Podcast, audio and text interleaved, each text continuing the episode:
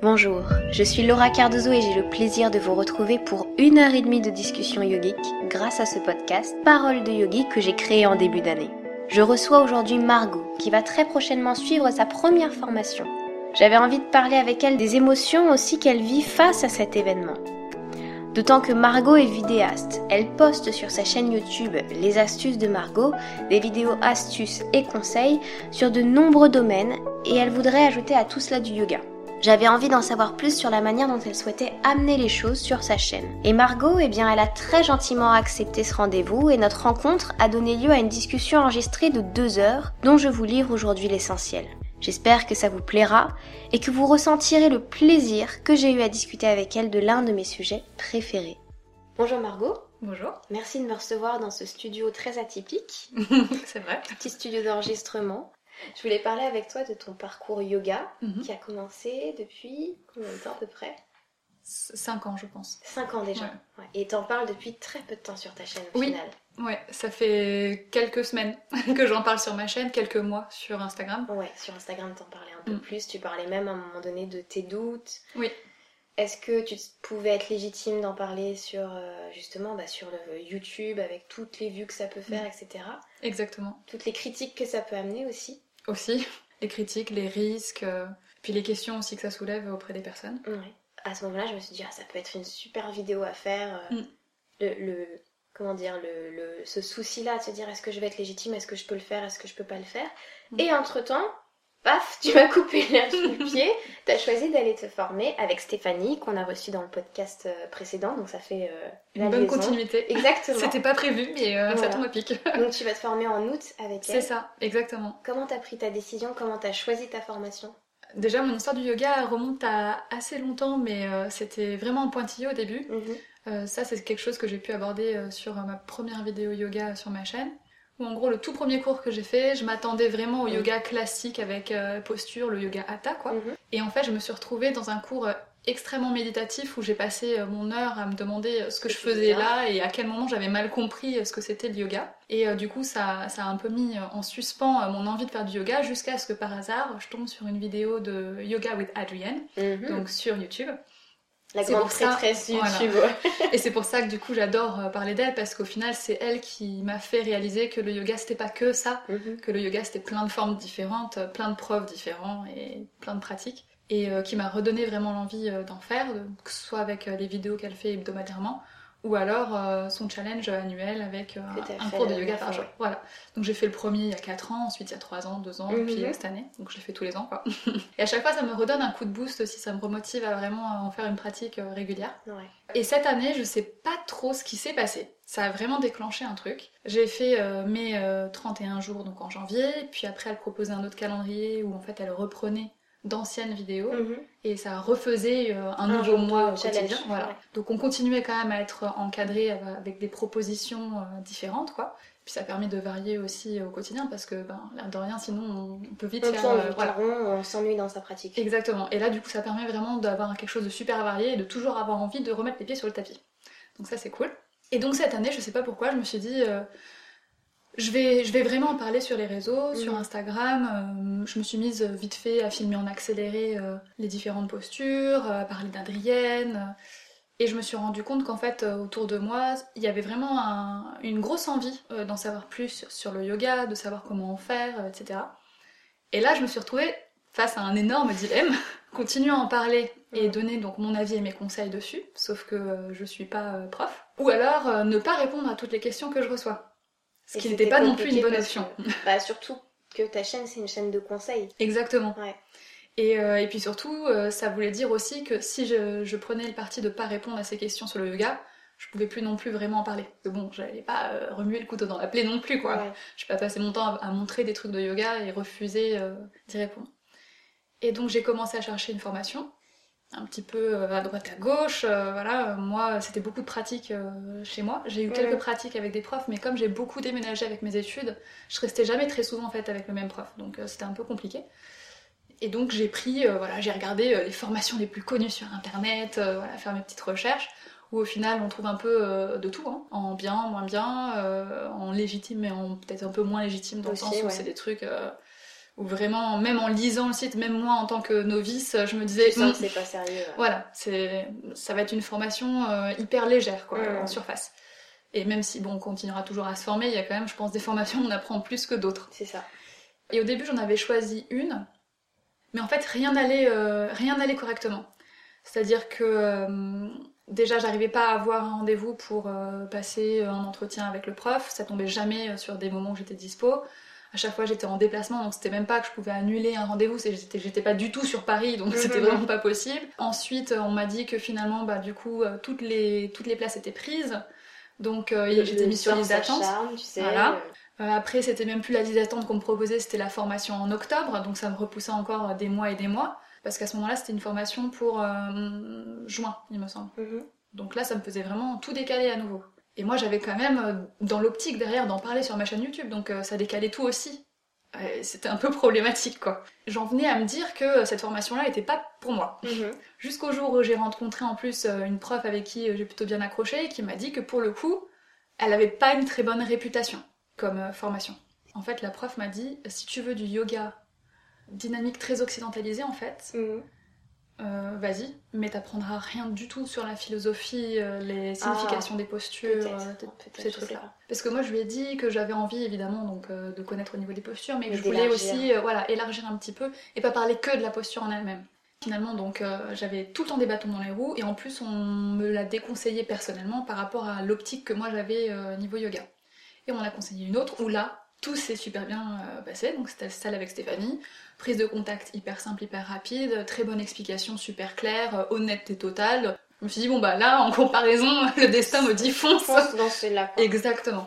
Et en plus, la première formation a été euh, axée plutôt vinyasa, et donc celle que moi j'ai, c'est hatha. Et je pense que pour commencer en tant que prof, vraiment le hatha, c'est peut-être ce a de plus abordable en tout cas pour moi. Quoi. Surtout que c'est plutôt ce que je pratique. Bah, peut-être plus abordable, mais en Mm. fait, euh, c'est une pratique qui va. hum, qui est hyper surprenante. Parce que beaucoup de gens vont te dire que le hatha, c'est pas suffisamment dynamique par rapport au vinyasa, Mhm. mais va tenir 9, Longtemps. 11, 12 respirations. Mhm. Ça fait long, hein Mhm. Ça fait très très long. Mhm. Et c'est là que c'est là que t'as besoin d'être bien encadré, quoi. Ouais. Et c'est là que Stéphanie a écrit d'ailleurs un post là-dessus. Elle disait que au final, tous les yogas, c'était du hatha. Je suis complètement d'accord. C'est ce que j'ai dit dans une de mes vidéos où, euh, où j'expliquais justement les différentes formes de yoga pour que les gens soient pas surpris s'ils vont faire du yoga nidra en pensant à faire de la shanga. Ouais. Clairement, il va y avoir des écarts. Il y a un problème. voilà. Ça va beaucoup dépendre du prof et qu'on va toujours retrouver euh, des éléments des différents yogas. Il y aura toujours une partie un petit peu méditative, il y aura toujours. Enfin, la partie dynamique, elle sera plus ou moins Mm. euh, présente, ça c'est sûr. Mais il y aura euh, voilà, énormément de similitudes et en fonction du prof, même quand un prof dit euh, moi c'est un cours de vinyasa, bah, en fonction du prof, le vinyasa il sera plus ou moins important, plus ou moins proche de la shlanga, plus ou moins proche du hatha, voilà. Bien sûr. Ça varie quoi. Et ça, c'est pas du tout quelque chose qu'on a en tête quand on commence le yoga. Déjà, quand on commence tout juste le yoga, on n'a pas forcément en tête qu'il y a différentes formes de yoga. Bah en fait, euh, le yoga, il est plein de pris, enfin, il est pris dans plein de préjugés, quoi. Ouais. C'est assez compliqué à démêler. C'est bien que t'en aies parlé sur ta chaîne. Ouais. J'essaie d'en parler autour des podcasts, mais c'est vrai que c'est Préjugé numéro 1, la souplesse. la souplesse, ouais, exactement. La souplesse. Après, c'est euh, Instagram. euh, Enfin, ouais, j'en parlais aussi la dernière fois. Sur, j'ai été euh, invitée par Cultura pour faire une présentation de, autour d'un stand de, de mon activité. Et il y a une jeune femme assez forte qui vient Mhm. vers moi et qui me dit qu'en gros, c'est pas pour elle Mhm. parce qu'elle sent que euh, son corps suivra pas, mais ça dépend quelle pratique. Mhm. Et puis euh, ça dépend quel prof. Et c'est en fait, c'est pas une pratique, pour le coup, une pratique par internet, pour elle, ce serait compliqué. Mm. Et une pratique avec un prof, ce serait génial. Non, tout à fait. Je veux dire, il faut pas, faut pas s'arrêter euh, à ce que la nature nous a donné, Non, c'est clair. comme souplesse ou comme corps ou comme problématique. Tout est possible en yoga Mm. en fait. Bah, D'autant plus que tout ce qui est accès souplesse, par exemple, en fait, elle va, elle va devenir de plus en plus importante, ou en tout cas, elle va s'améliorer, entre guillemets, Mhm. plus, plus on pratique euh, et plus on s'assouplit. Même entre euh, une début, un début de pratique, enfin un début de cours, Mm. et une fin de cours, ça n'a ça n'a Ça déjà rien à rien voir. à voir. quoi. Quand Mm. le muscle est chaud, euh, c'est comme du chewing-gum. quoi. C'est ça. Et pareil, moi aussi, j'ai eu des questions par rapport à des personnes qui se sentaient pas à l'aise dans leur corps, qui disaient qu'elles étaient trop en surpoids et qui, Qui pensaient que ça serait plus dangereux en fait qu'au- qu'autre chose. Pareil, je conseille euh, bah, plutôt de faire euh, dans ce cas-là avec un professeur, surtout si la personne a peur. Si la personne a peur, euh, le faire seul, c'est pas la meilleure option, hein, clairement. Puis la peur, en fait, c'est Alors là, pour le coup, la peur, ça peut être pour euh, n'importe quelle personne, mais dès que vous avez peur d'aborder une posture, c'est Mm. fini. Le corps, Mm. il le sait, donc les muscles On vont se réduire. Ouais. Ouais, c'est ça. Et c'est ça qu'on découvre de plus en plus en pratiquant, c'est que le mental a un, Mm. un- La peur, c'est dans la tête. Ouais. Il a un- et puis il a un poids énorme sur les effets du corps. Mm. Ça, c'est extraordinaire aussi. Je sais plus où est-ce que j'avais lu euh, cette interview-là. C'était une personne euh, qui était partie faire un stage de yoga. Mhm. Et euh, où dans ce stage-là, la prof lui avait demandé est-ce que est-ce que tu as envie de faire un headstand? Mm. Et la personne lui avait répondu oh non, je peux pas. Et la prof lui a dit je t'ai pas demandé si tu pouvais, je t'ai demandé est-ce que tu as envie de faire un headstand. Et du coup, euh, la personne s'est dit qu'elle avait vraiment envie, et la prof était là pour l'accompagner, et c'est allé comme sur des roulettes quoi. Ça, je trouve ça super. La peur, euh, c'est le premier truc qui bloque en fait. Ouais, exactement. Plus que vraiment la capacité du corps. Surtout que bon, il y a toujours moyen d'adap- d'adapter les postures, euh, Il y a toujours moyen d'adapter et au final, plus on avance dans le yoga, plus on se rend compte que le corps c'est comme une architecture en fait. Mm. Et si tu mets les bons contrepoids, les bonnes contreforces au bon endroit, bah ça fonctionne que tu fasses, euh, je sais pas moi, 50 kilos ou 150 quoi. Ouais, c'est clair. Ça fonctionne pareil. Après, bien sûr, c'est comme toujours, tu vas avoir euh, plus ou moins les articulations C'est à ça. protéger. Faire attention Ouais. aux genoux, aux chevilles, aux poignets aussi. Mm. Ouais, le yoga c'est pour tout le monde. Exactement. Mm. Merci. et du coup, toi, en tant que prof, euh, quels sont, euh, en tant que futur prof, Mm. quelles sont tes, tes attentes par rapport à ce métier-là Comment tu penses le proposer Est-ce que tu le proposeras que sur YouTube Est-ce que tu as envie de faire autrement? C'est une vaste question. Bah oui. En fait, j'ai pas trop d'attentes parce que je sais pas ce que je peux. Enfin, je, je sais pas à quel point je peux imaginer euh, ce qui va se passer. Déjà, on va faire la formation, on va voir à quel point j'arrive à l'encaisser, parce que j'ai entendu dire quand même que une formation comme ça en 30 jours, ça peut être très intense pour le corps. Non, pas du tout Je dirais rien. je vais pas te décourager. Non, mais oui, c'est hyper intense. Après, il y a un mot d'ordre qui sera toujours et toujours et toujours répété, c'est ne fais pas mal à ton corps. Ouais. Voilà. T'as de la chance. D'avoir ces profs-là en formateur sur 30 jours qui vont dire fais attention à ton corps. Par Mm. contre, ils vont te prévenir que tu vas avoir des courbatures. Mais tu pourras pas y réchapper, tu vas Mm. faire 4 heures de yoga par jour. Ouais, non, ça c'est clair. Si ça c'est vraiment quelque chose, euh, je sais à quoi m'attendre à ce niveau-là, parce que moi, euh, avant de faire euh, du yoga, j'ai fait énormément de danse Mm. euh, à très haut niveau, je fais de la compétition au niveau national. Et euh, du coup, les courbatures, je sais ce que c'est. Bah voilà. Là, tu Notamment les reprises de rentrée où pendant deux semaines, tout ton corps. T'envoie des signaux pour te dire ne bouge plus, ne respire même pas. Mm. C'est ça. Ouais. C'est... Mais après, en même temps, c'est tellement. Je veux dire, le matin, quand tu te lèves, t'as beau avoir tes courbatures, t'es motivé pour y aller Mm. parce que t'apprends plein de choses, t'apprends sur toi, t'apprends sur le yoga. Il y, a des... il y a des perspectives qui s'ouvrent en fait. Mm. Ouais, moi, en fait, ce qui me fait le plus peur dans cette formation-là, c'est plutôt le- euh, l'aspect psychologique. Mhm. à quel point ça peut impacter euh, l'esprit, euh, le travail postural et puis ce qu'on peut entendre, ce qu'on va apprendre, se raconter et tout. C'est plus ce niveau-là. J'ai peur de mettre à pleurer. euh. Ce sera très bien. ah Voilà. ouais, mais ça m'est arrivé pendant la formation, tu sais, Ouais. à un moment donné. euh, Ça devait être la deuxième semaine, début de deuxième semaine, et je ne sais pas pourquoi, euh, ils nous font faire une relaxation sur la gratitude. Mm. Autant te dire que pour moi, c'est l'exercice le plus puissant au monde, Ouais. la gratitude, et, euh, et quand t'as un quart d'heure de relax là-dessus, Mm. bah c'est c'est- voilà, c'est très fort. Et Mhm. après ça, il y a plein de choses dans ma vie qui sont, enfin, plein de prises de conscience qui sont Mm. débloquées. Peut-être que sur le moment, ça peut être euh, un peu dur à encaisser, mais en vrai, ça va te libérer. Ouais, je pense aussi. Le corps engramme tellement de- d'émotions et tellement de choses que tu vas te rendre compte, et ça me le fait à chaque formation de yoga finalement, ou en tout cas à chaque formation où je pratique beaucoup, Mm. Que tu te mets des barrières là où il n'y a pas à en avoir. Mm, mm. Et c'est ça qui est.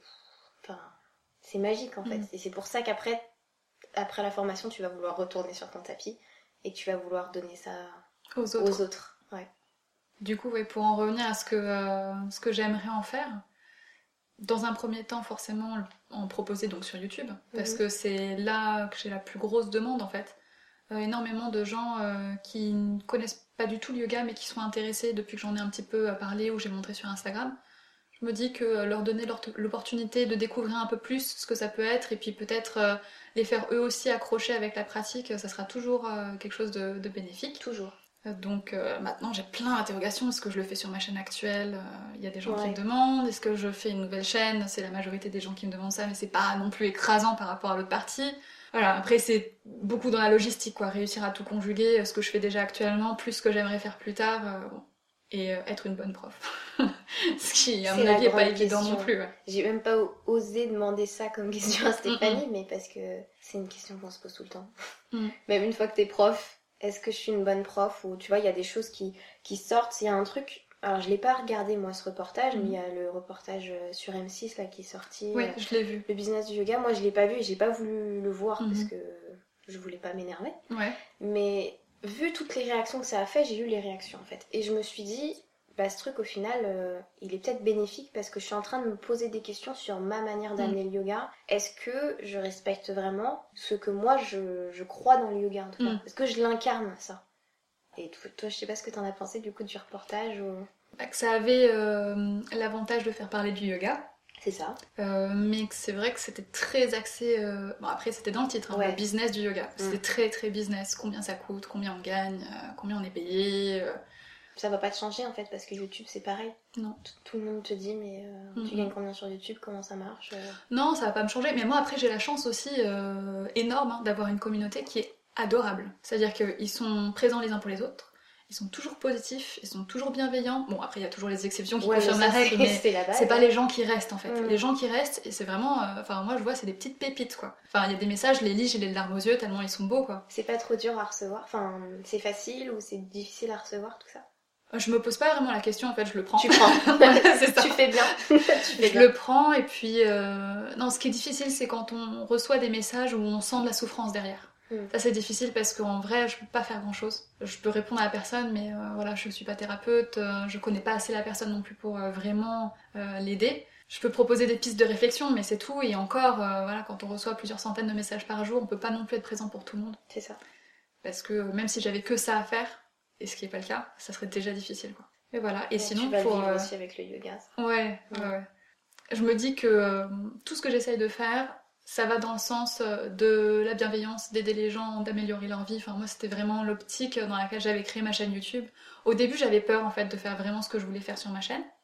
Parce que l'air de rien, créer des vidéos, c'est technique. Et euh, Mm. moi, j'étais pas du tout dans le milieu, donc j'y connaissais rien du tout. Je savais pas faire de montage. Je connaissais pas du tout euh, les bases de la lumière, du cadrage, du script, voilà. Donc j'ai tout appris euh, sur le tas. Une fois que je me suis sentie capable de le faire, euh, je me suis mise à vraiment faire les vidéos de conseils, d'astuces, où j'essaye de proposer voilà, des petites pistes pour que les gens puissent améliorer leur quotidien euh, sur différentes thématiques. Hein. C'est pas forcément sur le yoga. Non mais ce qui est bien c'est que tes vidéos pour le coup elles sont pas en mode... Enfin c'est pas des conseils que tu vois tout le temps. Non, des conseils de gratter sont- un peu plus loin quand même. Ben c'est ça, c'est des Mm. conseils qui sont applicables. C'est pas des trucs que tu peux soit pas faire ou Mm. il te faut un emploi du temps de ouf pour pouvoir Ouais. le faire. Tu promets Bah, pas la lune quoi. J'essaie de rester réaliste en fait. ça. Et il y a quelque chose qui revient parfois où je me rends compte que peut-être je suis pas assez explicite par rapport à ça. Quand je propose 10 astuces sur un sujet, je suis pas en train de dire qu'il faut les faire les 10. Aussi tu le répètes tout le temps ça. Ouais, maintenant je le fais. Ouais. Parce qu'au début j'avais beaucoup de euh, mais euh, euh, moi j'ai un travail normal, donc ça commence bien. Moi j'ai un travail normal, j'ai pas le temps de faire 10 trucs. Et en fait, c'était pas ça le but, c'était juste de Mhm. proposer parmi les 10, s'il y en a un que tu fais pas et qui te qui t'accroche un petit peu, voilà, ça, tu te dis ah oui, c'est vrai, peut-être ça pourrait m'aider. Bah celui-là tu peux le mettre en place. Et tu juste, voilà, je propose une liste. pire, ouais, c'est ça. Et tu choisis ce que tu veux, c'est comme un buffet. tu choisis ce que tu veux. C'est fou. Et du coup, pour en revenir à nouveau euh, à ce que Pardon. j'espère, on dérive à chaque fois. Ouais, mais. En plus, moi je papote. euh, Et moi j'adore ça aussi. hein, donc, euh, à chaque fois on me dit quand on te pose une question, tu vas jamais droit au but. Faut toujours que t'expliques en amont pourquoi est-ce que t'es arrivé là. Mais oui, mais c'est ça qui Et est j'aime quand c'est clair. Oui, c'est intéressant et là on a le temps, Oui, c'est vrai. tu vois. Donc Et du coup, j'espère que ça vous intéresse aussi. non, ils sont trop mignons. Ils sont pas très nombreux, mais ils sont trop mignons. Euh, ouais. C'est le principal. Ouais, Il faut mieux euh, une communauté euh, intéressée Ouais, et qui soutient que plutôt que voilà, la foule euh, qui te tape dessus. Clairement. Et Euh, donc pour revenir à ce qu'on disait, J'aimerais bien, ouais, euh, organiser de temps en temps, euh, je sais pas moi, faire des espèces de meet-up yoga en fait. Mhm. euh, pour, parce que bon, je sais que moi, dans mon quotidien, ça sera extrêmement difficile de vraiment me dire, voilà, je sais pas moi, tous les samedis matins, je propose une heure et demie de cours. C'est vrai que je travaille déjà tellement, tellement tout le temps en fait. Je travaille même le samedi, le dimanche, je peux travailler jusqu'à minuit.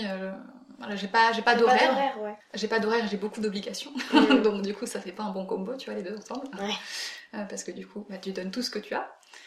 que je me vois pas trop m'engager sur du régulier pour l'instant en tout cas. Après, je sais pas hein, si ça se trouve dans un an. euh, dans un an, je t'annoncerai peut-être que je joue mon propre studio. On sait pas, tu vois. Trop bien. La vie, elle évolue tellement vite. euh, bon, On sait pas. je veux dire, il y a encore un an, je savais pas que j'allais lancer dans une formation professionnalisante, tu vois. Hmm.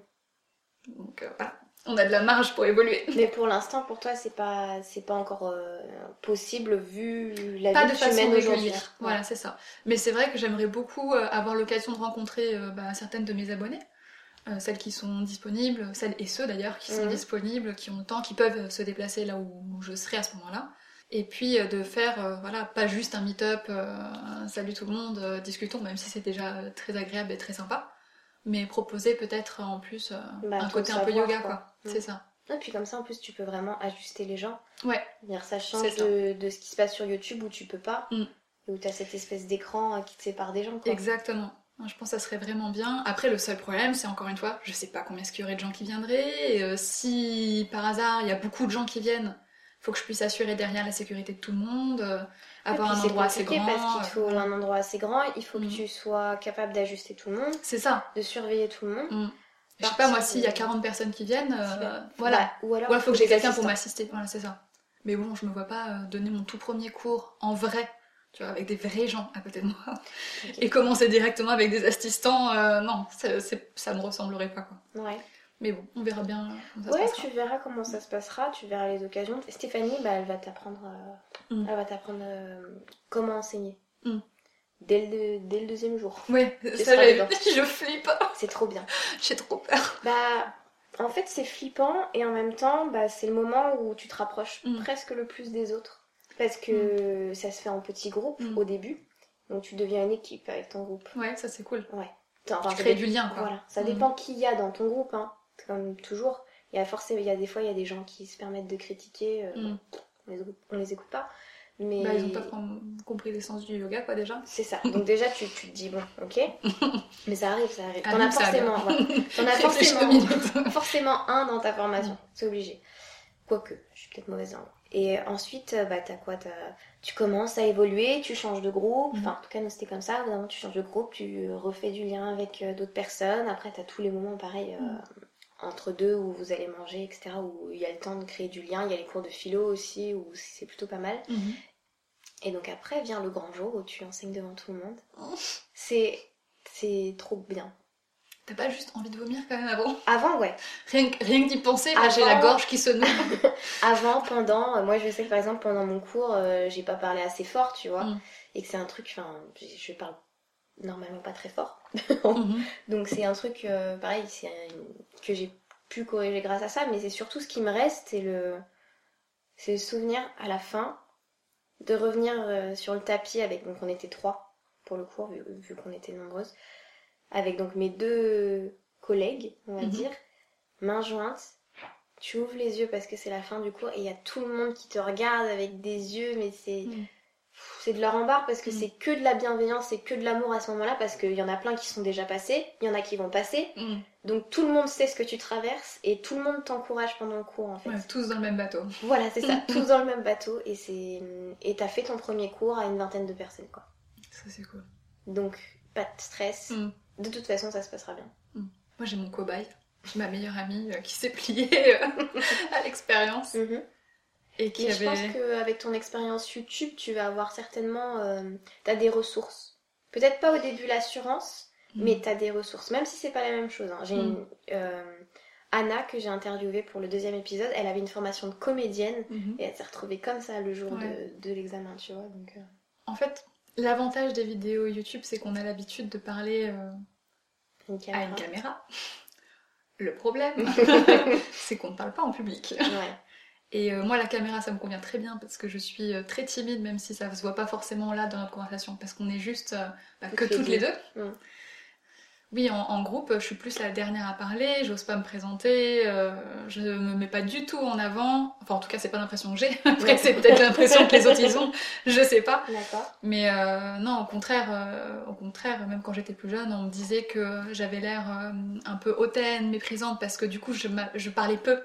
Mais c'était pas que j'avais pas envie de parler aux autres, c'est que j'osais pas. Ouais, tu savais pas faire. Non, je savais pas du tout faire. Même ma meilleure amie, elle me disait au début, euh, je pensais que c'était même pas la peine de te parler, euh, que tu me méprisais et tout. Et j'étais là, non, pas du tout. c'est pas du tout ça. Donc depuis que je sais ça, j'essaie de sourire beaucoup plus, d'être plus expressive, euh, voilà, parce que au moins mon corps dit que j'ai envie de parler. Même si toi. Même si bah, moi après ma voix elle part tu pas, vas- tu vois. Complète, enfin, peut-être pas complètement, mais c'est peut-être ça que tu vas Commencer, ouais.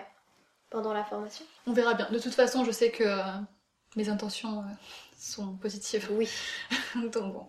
ça, je, On verra je- ce que ça je me donne. fais aucun souci, ça se passera bien. Ouais, je pense que c'est bien tombé. Les choses se sont bien faites en fait. Mm. Même euh, en termes de timing, ça tombe parfaitement. Non, ça Bah, c'est cool. pour le mieux. Mm. Et du coup, est-ce que en tant que quel ouais, j'allais dire quel va être le challenge pour toi, mais pour toi, tu penses que ça va être ta timidité? Non, je pense qu'il va y avoir beaucoup de challenges. Ah ouais? Ouais, la timidité, ça, c'est sûr, mais bon, euh, je veux dire, euh, quand la première semaine sera passée, voilà, c'est comme pour tout, on, on aura appris à se connaître, on se reconnaîtra. J'ai des grosses difficultés, moi, pour retenir les prénoms en plus. Donc, tu vois, ça aide pas quand t'es timide. Non, mais c'est vrai. Mon cerveau m'aide pas, tu vois, de ce côté-là.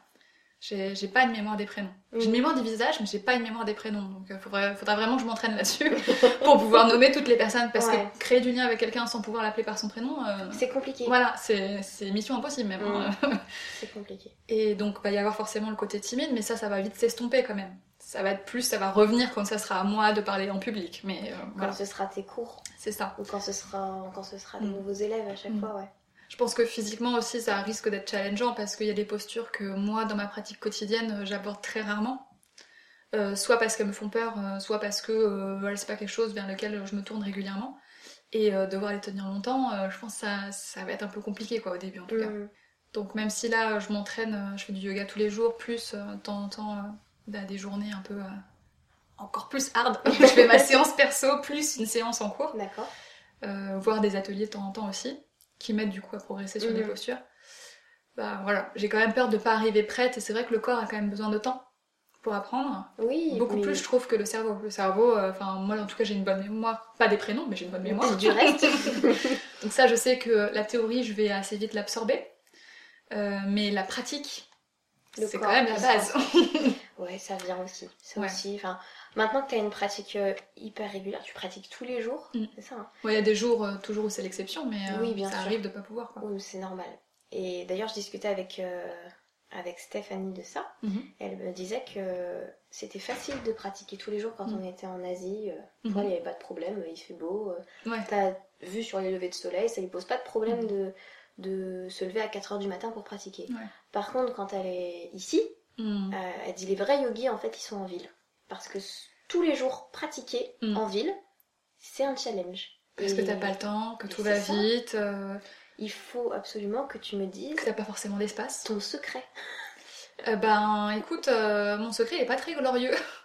C'est que je me rappelle, avant, avant chaque séance, j'essaie de me rappeler à quel point je me sentais bien à la fin de la dernière. Mais c'est un super, c'est un super secret. Ouais, mais tu vois, c'est- pas magique non plus, tu vois. Oui, C'est- bien sûr. pas, euh, voilà, c'est juste la que ouais.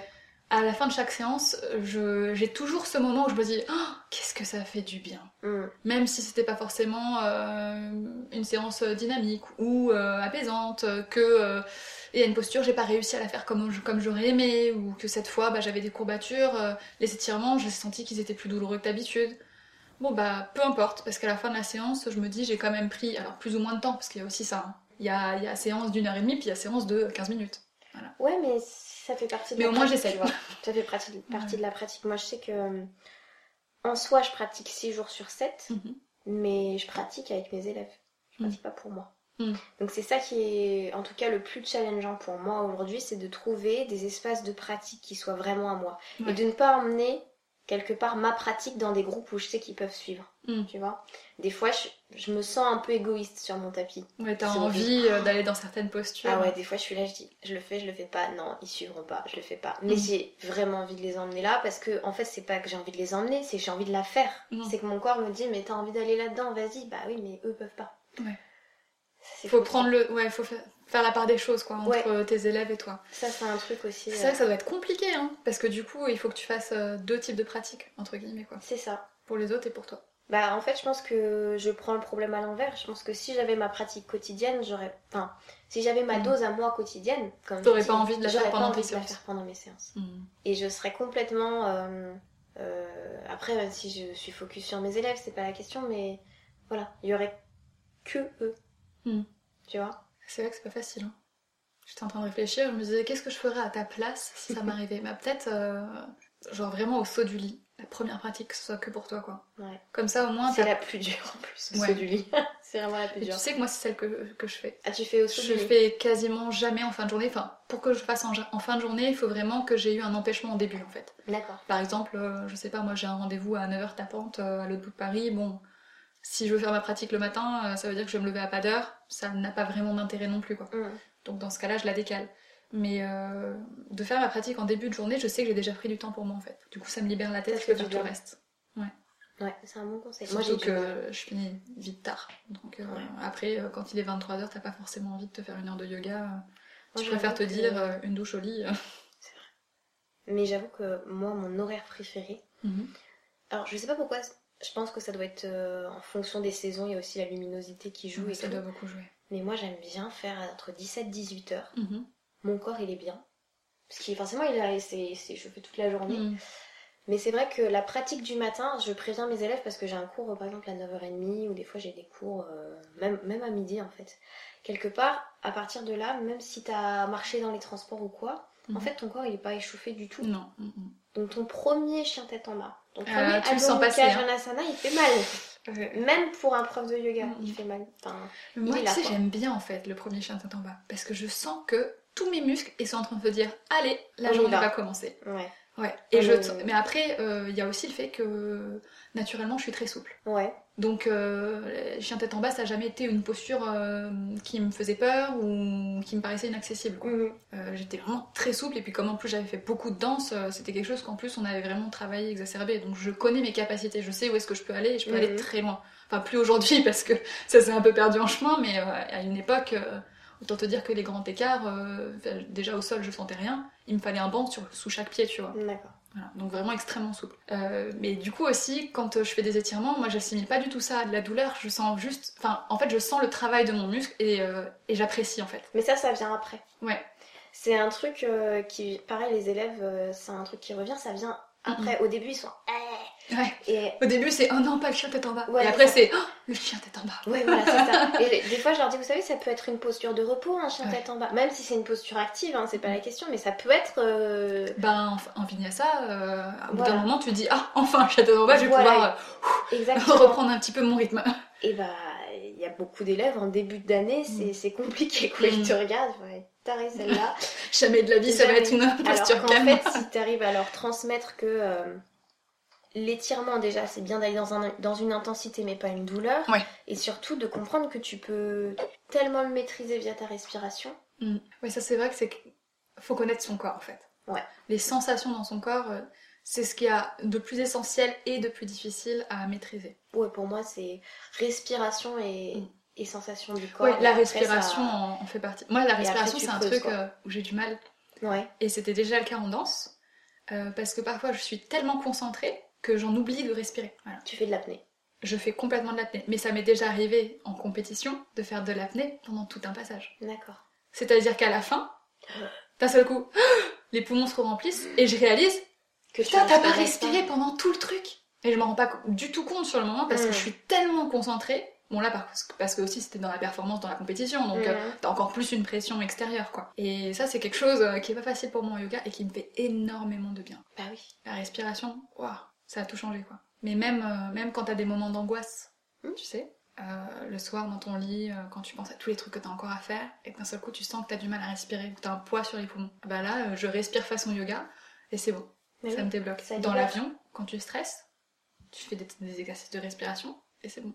Ça t'empêche de passer à un niveau de panique supérieur en fait. C'est ça, puis en fait, c'est. Alors, il y a pas longtemps, je relisais les, les quatre accords Toltec. Je l'ai jamais lu, il faut que je lise.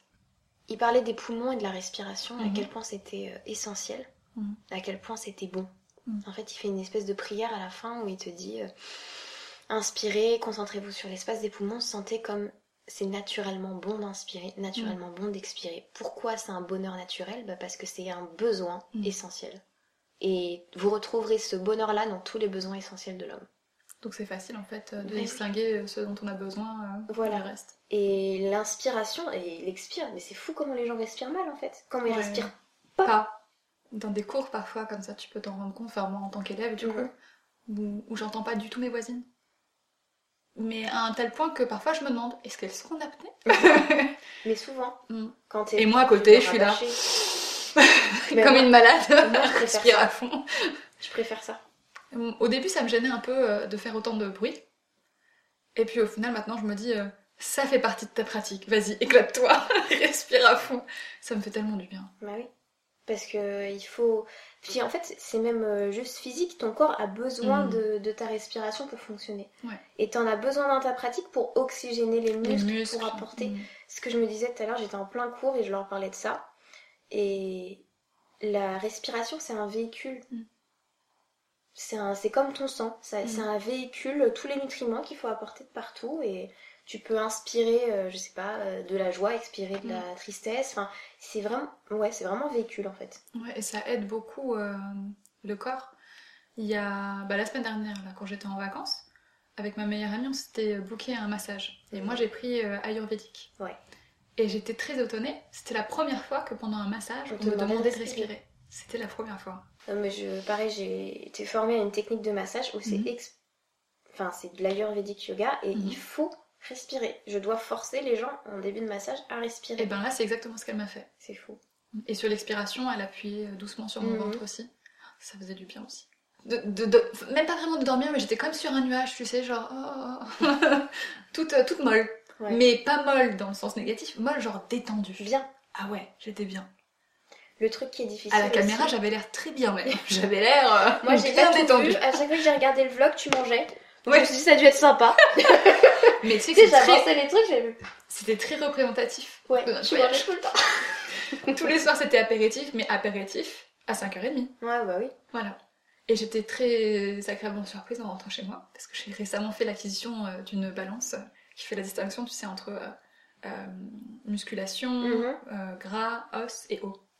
Et quand je suis rentrée, j'ai vu que je pesais plus lourd, mais en muscle. J'ai trouvé ça super. C'est de- les massages. Voilà, C'est ça. En vrai, j'ai vraiment beaucoup marché, donc je pense que ça a dû jouer, parce que c'est vrai que dans mon quotidien, je marche pas beaucoup. quoi. Ouais. Heureusement justement que j'ai du yoga. Parce que ça me fait bouger euh, mon corps dans son ensemble, et comme je suis énormément assise, et que la plupart du temps je travaille de chez moi, j'ai même pas besoin de prendre les transports. Oui. Voilà. Parce qu'avant les transports, ça me faisait faire un minimum de pas quand même. Ouais. Bah, enfin, moi je prends tout le temps les transports parce que bah, j'ai pas le permis. Moi Mais au-delà de ça, euh, ouais. Merci. mais, euh, mais ouais, je prends tout le temps euh, les transports et euh, rien que d'aller faire trois cours, entre Mhm. guillemets, déjà, pour moi c'est déjà beaucoup trois cours dans une Mhm. journée. hein. Ça dépend de chacun, mais pour moi c'est déjà beaucoup. Mes 10 000 pas ils sont faits quoi. Ouais, ça va vite. Ça va vite. Et c'est pour ça qu'il y a beaucoup de gens qui ont du mal à comprendre que un prof de yoga, il a passé 3 heures Mm. de sa journée à faire des cours, mais à la fin il en peut plus. Enfin, il est fatigué. Mm, mm. Et Oui, parce que disent, t'as quand même passé à trois trotter. Ouais. Mais ça, ça fait partie de toutes les idées préconçues qu'on a sur Ouais. les différents métiers. Mm. Je veux dire, euh, quand euh, on me pose des questions euh, sur YouTube, je sens que même si c'est bienveillant, savent pas de quoi ils parlent. Voilà, ils- ils- mais vraiment ils ont aucune idée. Et en même temps je leur en veux pas parce que moi-même avant de le faire, je me rendais pas compte qu'il y avait autant de travail derrière. Ouais, Pourtant j'en avais quand même une petite idée parce que j'envisageais de me lancer dedans quoi. Mais euh, jamais j'aurais imaginé qu'on pouvait passer autant de temps sur une vidéo. Et en- bon après ça dépend des vidéastes aussi, hein. il y a des vidéos qui sont plus ou moins travaillées, plus ou moins écrites en amont, Bien plus ou moins recherchées. Mm. Mais ouais, tu peux facilement passer euh, 30 heures, 35 heures, 40 heures, euh, 80 heures sur une vidéo. Bon, je pense que les gens sont quand même de plus en plus au fait de ça. Je pense que les communautés qui suivent des personnes sur, euh, sur Internet, que ce soit sur euh, YouTube, Instagram, etc., commencent vraiment, eux, à comprendre le travail qu'il y a derrière parce qu'on partage aussi de plus en plus. Mm. Les marques, les marques ont encore vraiment tendance à se dire que si on est sur YouTube, de toute façon, c'est pas vraiment un job, que donc ça n'appelle pas à rémunération, et qu'un simple produit euh, nous servira de louange. D'accord. Et moi, c'est tous les jours que je reçois des propositions euh, qui seraient risibles si c'était pas si triste. D'accord. Voilà. Et t'as pas euh, peur que justement avec le yoga, tu sois aussi prise en otage par des marques, enfin prise en otage, tu vois ce que je veux dire? Qu'il y ait des propositions qui, se... qui soient de ce style-là? Oh bah, des propositions, j'en aurais. euh, Si, j'en aurais encore. Juste heureusement pour euh, 15 propositions où en fait on lit même pas la fin de l'email parce que ça sert à rien, c'est de la perte de temps pour tout le monde. Il y en a une où ça vaut le coup euh, de s'attarder dessus quoi. Mais c'est, c'est- en fait, c'est fatigant euh, psychologiquement, quoi. De voir que euh, ton travail n'est pas reconnu par d'autres professionnels. Mm. Voilà. Et que c'est forcément que un hobby. Et que comme c'est un hobby, bah, on peut te proposer n'importe quoi en échange, tu devrais accepter. Pour le coup, les parallèles. ouais, bah oui, c'est pareil. Je pense que c'est dans tous les métiers plus ou moins indépendants. Mm, mm. Bah déjà, t'es pas forcément reconnu euh, Mm. De tes pairs ou des gens qui sont en face ou de ta famille ou Mm. n'importe qui parce que quand t'as une vie de bureau, tes horaires elles sont faites, tu vois, c'est Ouais. fait. Tu peux te dire, moi je passe connaît. 35 heures par semaine. Tout le monde connaît. Ouais, tout le monde sait ce que c'est. Mm. Après, euh, un cours de yoga, c'est pareil, ça se prépare. Enfin, C'est ça, il y a ça du travail en des amont. profs, mais il y a forcément du travail en amont. Mm. Que Mais ça même des hein. formations personnelles que le professeur a- aura suivi. Voilà, exactement. Déjà, c'est bon, du temps euh, de formation, c'est du temps de préparation. Moi, je considère que le repos, c'est essentiel. ouais, c'est essentiel, ça fait aussi partie de mon Mm. métier. Mais un repos de qualité, enfin, même une sieste de 30 minutes, bah, je sais que c'est pas vraiment du travail, mais pour moi, ça repose mon corps et je sais que je peux travailler Mais derrière. c'est quand même ton outil, quoi. Et c'est ça qui est pas facile à faire comprendre aux gens. Si ton corps est malade, euh, tu peux pas être. euh, Et puis je peux pas donner cours. Et si j'ai rien à donner, alors pareil quand tu traverses des périodes euh, plus compliquées personnellement ou, ou même des fois euh, dans ton travail tu sens que t'es pas là où il faut, Mhm. ça ça arrive. Bah t'as plus quand j'ai rien à donner à mes élèves, mais c'est enfin, y a rien de pire en fait. Mm. Parce que mon métier je le fais par passion et quand j'ai rien à leur transmettre ou quand je sais quand je sens que je suis en train de bidouiller mon cours, c'est qu'il y a un problème. Ouais. Même euh, personnellement. Ouais. Se dire qu'on n'a peut-être pas été euh, utile ce jour-là, quoi. Bah, moi, je sais que c'est souvent comme ça que je vois mes vidéos et puis du coup, ce que j'aimerais faire en, en yoga, c'est l'utilité que ça apporte, quoi. Pourquoi quelqu'un passerait euh, 15 minutes à regarder une de mes vidéos plutôt qu'une autre? Parce que j'essaye de lui apporter quelque chose, vraiment, dans sa vie. Mm. Et si je suis pas contente d'une vidéo, je pense que je la mettrai pas, quoi. Hmm. Je la mettrai pas. Mais tu penses mettre des vidéos euh, axées posture, axées sur des, autour de thèmes Alors j'ai demandé en fait à ma communauté ce qu'ils attendent. Ouais. Ouais. Euh, j'ai demandé parce que euh, bah, c'est eux qui vont regarder. Simplement, donc eux ils savent. Ouais. Euh, ce qui revient quand même beaucoup, c'est donc des vidéos axées pour les débutants, avec explication des postures au début, pour pas qu'ils soient trop perdus après dans les restes des autres vidéos. Ouais. Voilà. Qu'ils sachent, qu'ils savent un petit peu bases, voilà, à quoi s'attendre quand ils entendent tel nom de posture, pour pas regarder non plus non-stop Hmm. l'écran. C'est que c'est pas, pas l'objectif. ouais, c'est vrai. Euh, du coup, je réfléchis aussi à des façons de traiter les vidéos. Je me suis même dit, est-ce que je- tu ferais pas euh, au tout début de la vidéo dire euh, sur quelle posture le reste de la vidéo va être majoritairement axé, que les Mhm. gens sachent en amont, tu vois, Ouais. qui, que visuellement je fasse un rappel de voilà, ce sera telle telle et telle posture, vous Mhm. allez les retrouver. Ça sera pas toutes les postures, voilà, Oui, mais juste voilà. les principales quoi. C'est bien, ouais, c'est cool. Donc voilà, c'est un truc que j'hésite à Avec les faire. bénéfices et tout. Qu'est-ce qui revient aussi beaucoup Euh, Des pratiques courtes, juste avant d'aller travailler et en rentrant du travail, pour pouvoir euh, se préparer à sa journée puis décompresser de sa journée. Ça, c'est quelque chose qui revient euh, très souvent. Et après, j'avais euh, d'autres vidéos qui n'étaient pas axées pratiques. Euh, C'était des propositions que j'avais faites avec.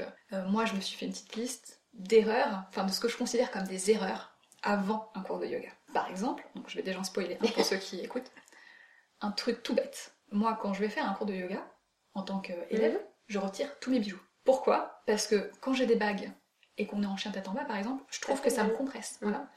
Euh, mon bracelet, bon là, vous le voyez pas, mais j'ai euh, une petite, euh, comme une, Petite chaînette. une petite chaînette, voilà, euh, qui a tendance à venir se mettre sous ma paume. Mm. Donc pareil, ça viendrait me faire des marques, ça écrase. Mon collier, il me tombe sur le menton quand j'ai la tête en bas. Et après, il reste bloqué quand je me relève. Donc je me retrouve toujours à devoir retirer le collier. Et t'es plus dans ta pratique. Et t'es plus dans ta pratique. Et les boucles d'oreilles, je trouve que c'est le pire. Parce que comme j'ai les cheveux très longs, moi je tresse mes cheveux. Et quand je mets la tête en bas, j'ai toujours ma tresse qui vient s'attraper, voilà, qui s'accroche dans ma boucle d'oreille. Donc, ça des- m'énerve. pareil, des conseils avant un cours, etc. Ouais, et c'est pas forcément euh, lié au yoga, euh, à la pratique du yoga en elle-même. Mais disons que bon, pour avoir une pratique où vraiment on peut être complètement dedans, euh, penser à rien et pas se dire oh, punaise, j'aurais dû retirer ces boucles d'oreilles. Voilà, c'est des petits trucs comme ça que j'ai vu en amont. Est-ce que tu nous ferais aussi, il y avait une youtubeuse aussi qui faisait ça, enfin, Mhm. qui est prof de yoga aussi, Karine Castet, que Mhm. tu dois connaître, qui nous faisait un café yoga. Ouais. C'était hyper intéressant, je sais pas si t'as vu ces vidéos. Non, je l'avais jamais vu trop cool. En fait, elle parle de la philosophie du yoga. Ouais. Euh, voilà, c'est un peu comme nous, elle, elle prend son petit thé et elle te présente, euh, bien sûr c'est hyper travaillé, hein, Mm. et elle te présente un thème en particulier. Tu vois, ça pourrait être Ahimsa, ça pourrait Mhm. être n'importe quoi. Et elle te donne des exemples concrets Mm. pour le mettre en place. Ça, c'est intéressant. Et elle le fait plus, et c'était trop Ah bien. Ouais, elle le fait plus trop là. Et du coup, ouais, je trouvais que c'était bien et. C'est vrai que ça peut être intéressant. Après, Ouais, euh, moi, pour l'instant, pour en revenir à la thématique euh, de ce podcast, je fais des petits liens. Non, mais trop bien. Pour l'instant, euh, je me sentirais pas légitime, tu vois, de parler de Ouais. ça parce que justement, euh, la philosophie du yoga, j'ai vraiment ce sentiment de seulement gratter la surface pour l'instant, mais pff, gratter du bout de l'ongle. Ouais, mais alors ça, ça Et je sens l'iceberg qui est en dessous. Ça va être Non, mais là, ça fait, ça fait peut-être un mois que tous les jours, tous les jours, tous les jours, il y a un moment de ma journée que je dédie vraiment à, à me renseigner, tu vois, de plus en plus, trouver des ouvrages, Mhm. des formations, des retraites, des stages, machin, tout ça. Et à chaque jour qui passe, j'apprends l'existence de... Ouais. Et je sais que, on, on le dit toujours au début quand on commence le yoga, c'est qu'on finit jamais d'apprendre et qu'on n'a jamais assez d'une vie. Je, en fait, moi j'adore apprendre. Hmm. C'est un point commun que j'ai avec mon copain, c'est qu'on est très curieux. Le problème, c'est aussi que j'aime pas trop savoir qu'il y a des trucs que j'aurai jamais le temps d'apprendre, tu vois. Ah, Ça, ça me stresse pas, ça m'angoisse pas, mais ça m'attriste un peu en fait de me dire qu'il va falloir que je fasse un choix sur les choses que je veux apprendre en fait. Et j'aimerais avoir le temps de tout, tu vois, Et aborder. bah, Troupta te dira, tu le sauras dans une autre vie où tu l'as peut-être déjà su. C'est ça, il va falloir que je m'en souvienne très vite. non, mais tu vois, c'est. Ouais, c'est un puits sans fond. Parce Mm. que tu commences par lire la Bible de- du yoga de Vekasa Iyengar et Mm. tu te dis. euh, Qui est sur ma table de chevet. Bah oui, parce que comme ça tu refeuillettes à chaque fois. Et je le relis, et relis, et relis. tous les trucs et t'as- Ouais. t'essayes d'apprendre et tout. Mm. Et après, bah. Faudra bouffer du bouquin parce que, Mhm. parce que tu Ça, vas apprendre comme ça et parce que tu vas l'apprendre de toute façon. Mm. Il y a un truc qui est extraordinaire aussi, je sais pas si toi ça te le fait, mais il y a des moments, je me dis, euh, ouais, je- cette semaine j'ai envie de dédier ma pratique à tel truc, Mm. Ouais. tel sujet. Genre, Aïmsa, Mm. par exemple. C'est mon truc préféré. Voilà. C'est le truc le plus dur, je trouve aussi. Enfin, pour moi. Aïmsa avec soi-même surtout, Exactement. c'est ce qu'il y a de plus dur. Avec soi-même, envers les autres, rien que dans sa tête. Ouais, mais rien que ça. Parce qu'on on est tellement rapide à juger les autres. Mm. Même quand on les connaît pas. Et encore plus sur les réseaux sociaux. Bah, mais toi en fait tu vas être. Toi, Aïmsa, moi, ça me fait du bien. ta vie en fait, c'est ça. Ça me fait de la détox euh, totale, tu vois. C'est... Mais il y a vraiment des moments... D'ailleurs, ma meilleure amie, elle blague maintenant. Bah, Parfois, comme ça, ça sort d'une part, elle me regarde, elle fait Margot, ahimsa. ok. Aïmsa. Mais Voilà. oui, c'est vrai, c'est hyper important. Mm, Je crois que c'est le seul mot euh, que mon copain connaît. Ouais, parce que tu lui Je répètes. le répète tout le temps. Puis parce qu'à un moment, c'était devenu euh, important pour moi parce que je disais tout le temps que je préférais appliquer Aïmsa à moi-même pour l'instant, Mhm. l'élargir au fur et à mesure, et Ouais, après ce serait aux, aux animaux, etc. Puis entre temps, je suis devenue végétarienne, Mhm. donc du coup, je lui dis Aïmsa, Aïmsa, Aïmsa. Il me le répète tout le temps, du coup, tu vois, il se- bon, en se moquant pareil. Mais, mais ça reste super important. Ouais. Enfin, si ce n'est le truc le plus important, parce que Aïmsa, c'est bienveillance et amour pour tous inconditionnel. Si... Moi, c'est le truc qui me procure le plus de bien-être avec, entre guillemets, un minimum d'effort. Pour parler clairement, le meilleur rapport euh, qualité-prix. Exactement. Ouais. Ouais, Aïmsa euh, envers soi-même, c'est très dur. Oui. Très très dur. Bah, parce le plus que dur. on se juge très facilement. On n'a pas forcément confiance en soi. Euh, on trouve pas forcément que ce que l'on fait est bien. On Si en plus on est perfectionniste, on n'arrive jamais à faire exactement ce qu'on aurait voulu. Mm. On se met des barrières. Aïmsa envers les autres. On a tendance à juger, euh, voilà, juste parce que euh, un tel a telle robe, euh, ben voilà, Ça va pas le faire. bah, voilà, ça va pas le faire. Ou alors t'as entendu dire que peut-être Bidule avait fait ça, les gros ragots, bah Mm. voilà, pareil, on juge les gens tout le temps, tout le temps, tout le temps. Même qu'on ne connaît pas, on n'aura jamais parlé, on les a jamais vus et on les juge. Je pense par exemple aux célébrités, tu vois. On est tout le temps en train de s'imaginer des trucs, euh, ah bah Ouais. je suis sûre que machin. Et en fait, on, on s'épuise, Mais on se pollue. on s'épuise, on se pollue exactement avec des choses qui n'ont aucune utilité, qui ne changent rien à ta vie, si ce n'est que ça te prend de l'énergie et qu'en plus c'est négatif. Donc bon. Et le plus dur, je pense, dans AIMSA pour la plupart des gens, c'est tout ce qui est végétarisme. Parce que ça implique un gros changement. euh, Ouais, en même temps, tu vois, une fois que t'as ta prise de conscience sur ça, bah tu te rends vraiment compte que ça c'est pas ce qu'il y a de plus dur.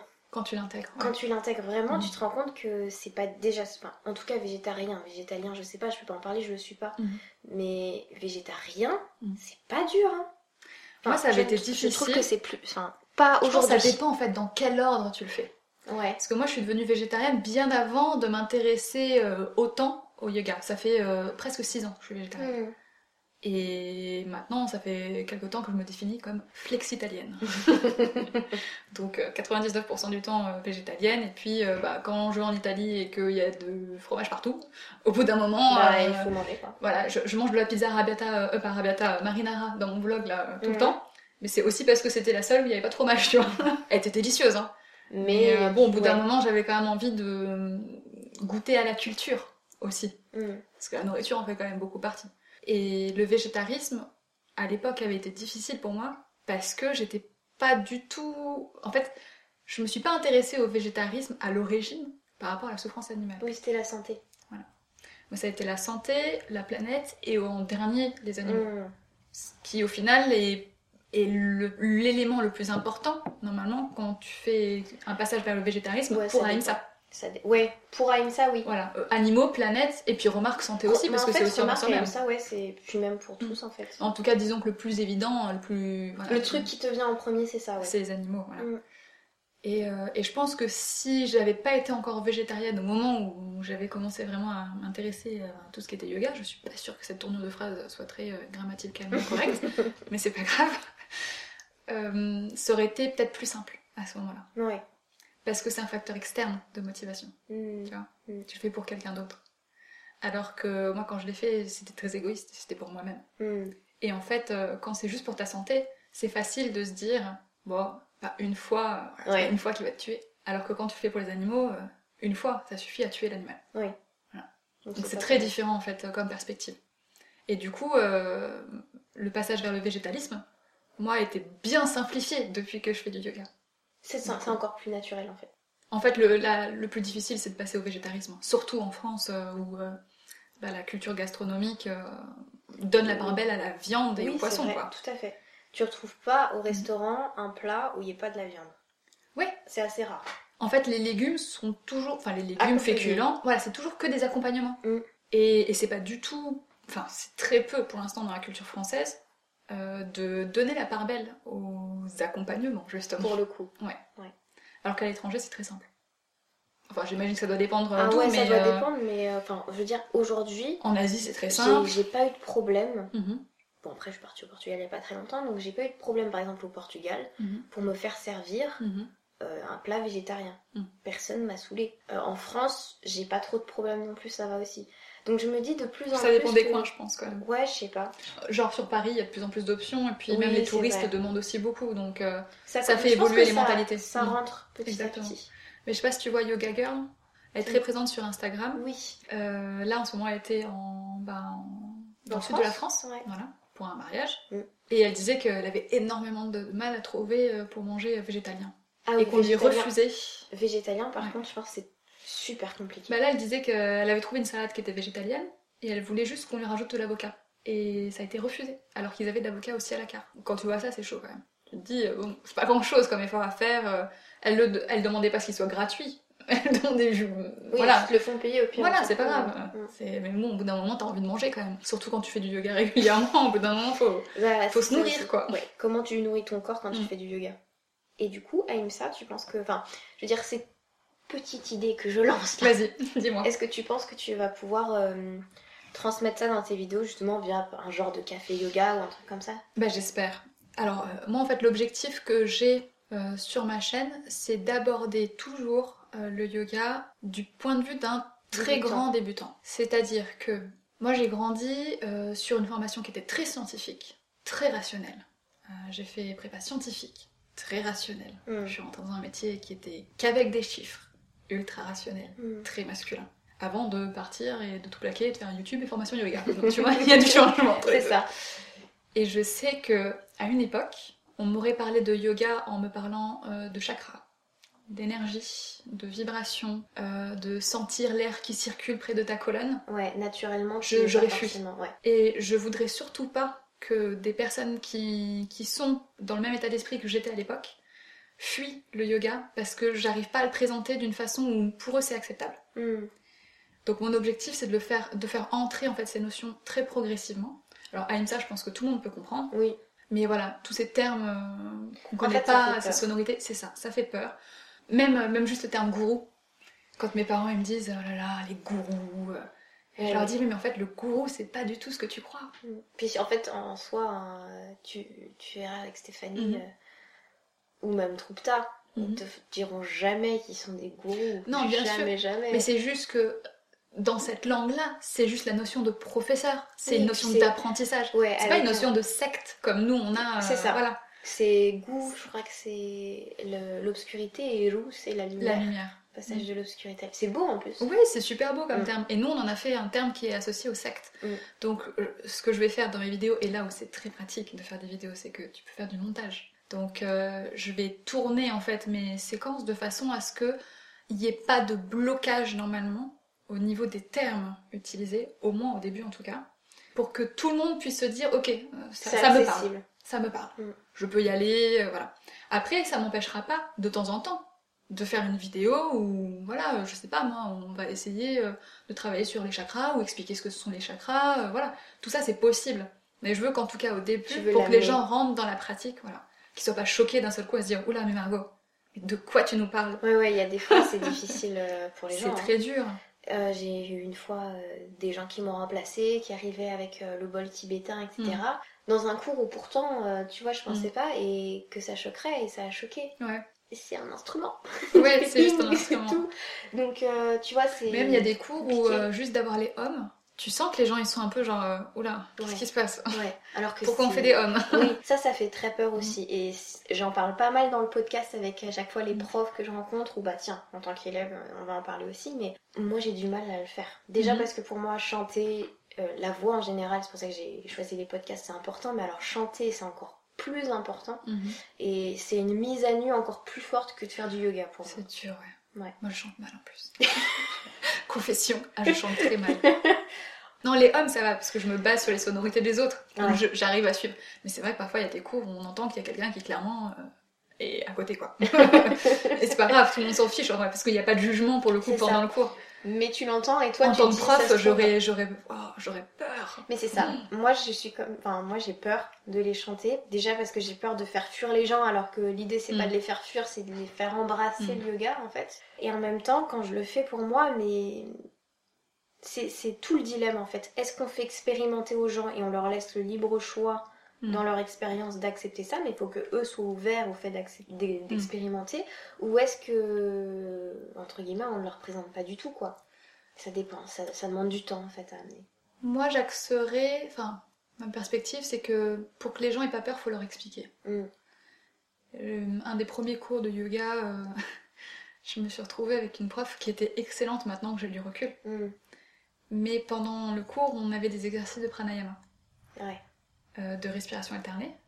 Et quand elle m'a fait euh, boucher euh, mes narines, j'étais là, mais qu'est-ce qui se passe? Et en fait, j'aurais juste aimé qu'elle me dise, Pourquoi on va faire des exercices de pranayama. Mettre les mots, en fait, Mm. sur ce qu'on va faire. Et que je sois pas euh, au pied du mur, en fait.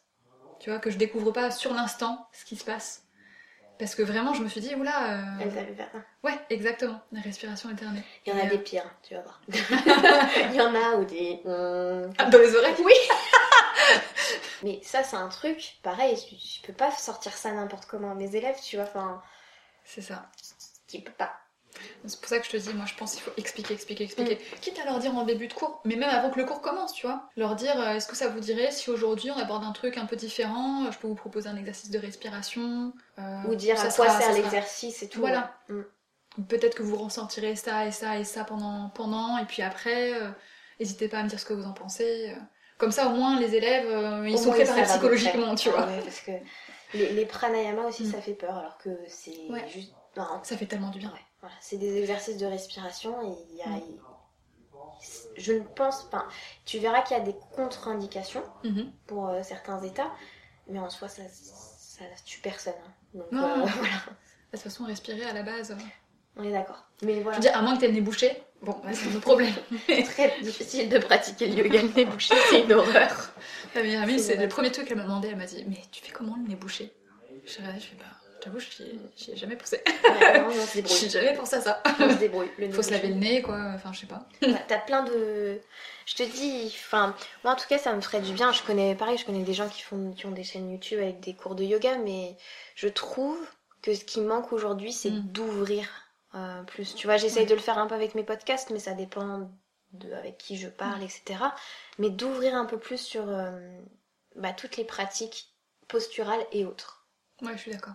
Moi, je voudrais ouais, rendre ça le plus abord... enfin, abordable au plus de gens possible pour qu'ils sachent au moins si le yoga peut les intéresser. Et ensuite, évidemment, aller dans une pratique euh, euh, plus personnalisée, avec un professeur. euh, voilà. Je suis pas du tout en train de dire que euh, la solution c'est Internet. Hein. Mm. Clairement pas, parce que même moi, je prends des cours en Mais studio. tout- ouais, tous les profs, même, qui, même Mm. ceux qui produisent sur YouTube, Mm. vont te dire que c'est pas, enfin, que c'est génial pour commencer, que c'est Voilà. génial pour entretenir ta pratique. Pour avoir une pratique plus régulière.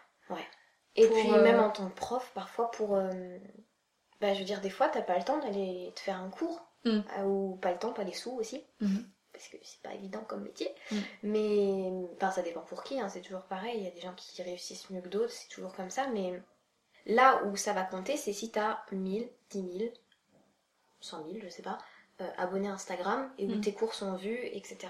Et aujourd'hui, j'ai un peu envie de sortir de ça. J'ai envie, que- enfin, j'ai envie que mon Instagram ce soit un truc où je puisse partager ce que je ressens. Et en fait, quand j'ai compris que c'était ça que je voulais et quand j'ai commencé à le mettre en Mm. place, les réponses, Ça change tout. ça change tout. Mhm. Parce que t'es es vrai en fait. C'est ça. Et dans les podcasts, c'est pareil. Il y a tellement de personnes euh, qui font. Enfin, qui. Enfin, c'est vraiment que dans le paraître. Je veux dire, même un Instagram qui est vrai, on... c'est forcément aussi dans le paraître Bien parce que sûr. tu vas sélectionner ta photo, tu l'auras un peu mise en scène, voilà, c'est. T'auras choisi le lieu, si tu fais une posture, t'auras choisi la posture en fonction du lieu. Exactement. Ça, faut que, aussi que, Mm. au fur et à mesure, j'apprenne à m'en détacher de Mm. l'image que j'envoie. Pas, C'est pas tout le de- temps des postures avec un coucher de soleil derrière. Puis c'est beaucoup de fails, c'est beaucoup de. Je suis juste en t-shirt, en culotte et je fais mon yoga aussi. Mais quoi. oui, oui, oui, parce que c'est le yoga de tous les jours, quoi. Mm. C'est le yoga que n'importe qui peut faire, en fait. Et au c'est final, c'est plus décourageant qu'autre chose, je pense, des photos où euh, la fille, elle est en super tenue parfaite, euh, sur la plage, La coucher de souplesse soleil derrière. Alors c'est magnifique, ça peut donner envie, mais c'est pas forcément l'envie d'en faire, c'est C'est l'envie d'être à sa place. Ouais, et ça, c'est terrible. Ouais. Ouais. C'est bah, c'est la conclusion qu'on avait avec Anna aussi Mm. euh, la dernière fois. Mais on se comprend, tu vois, Mm. du coup. Et après, c'est vrai que Instagram reste un lieu de communication, beaucoup. Mm. Moi, je sais que ça me permet euh, bah, d'introduire des sujets comme, du coup, là maintenant, le yoga. Ouais. Maintenant que je vois que ma communauté est hyper intéressée, bah oui, j'ai prévu des petites photos, c'est vois. ça qui est bien, c'est que c'est hum, c'est bien quand ça sert d'échange. Ouais. Un vrai échange, je veux dire, moi. De lancer des petits débats, poser des Voilà, questions, euh, Moi, faire réfléchir les gens. C'est un médium euh, C'est ça, faut, faut... qu'il faut savoir utiliser Et faut le garder pour ce que c'est, un médium. et s'en détacher le Mm. plus possible. Mm.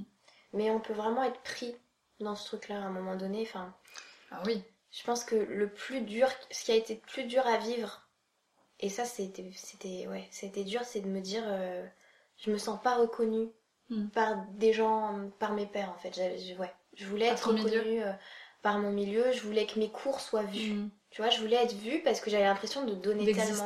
Ouais, j'avais envie de ça. Et à un moment donné, bah, j'ai compris que j'étais reconnue par mes élèves et que c'était suffisant. Exactement. Ça m'a fait la même chose euh, sur YouTube. Ouais. T'as envie euh, de créer du lien avec euh, les autres créateurs, euh, et puis et puis au final, c'est pas forcément faisable. Ça a été plus simple pour moi de, réaliser qu'en fait, j'ai mes abonnés et c'est bien suffisant. Comme toi, t'as tes élèves et c'est bien suffisant. C'est ça. C'est-à-dire que j'étais aussi dans ce truc-là de me dire, mais pourquoi j'enchaîne 15 heures, 10, enfin 15 heures encore, c'est, c'était le minimum que je faisais, tu vois, Mm. mais 18 heures, jusqu'à 20 heures de cours par semaine, Mm. où en plus j'accepte des tarifs qui sont pas ceux auxquels je crois et auxquels je pense mériter, en Mhm. fait, enfin tout simplement.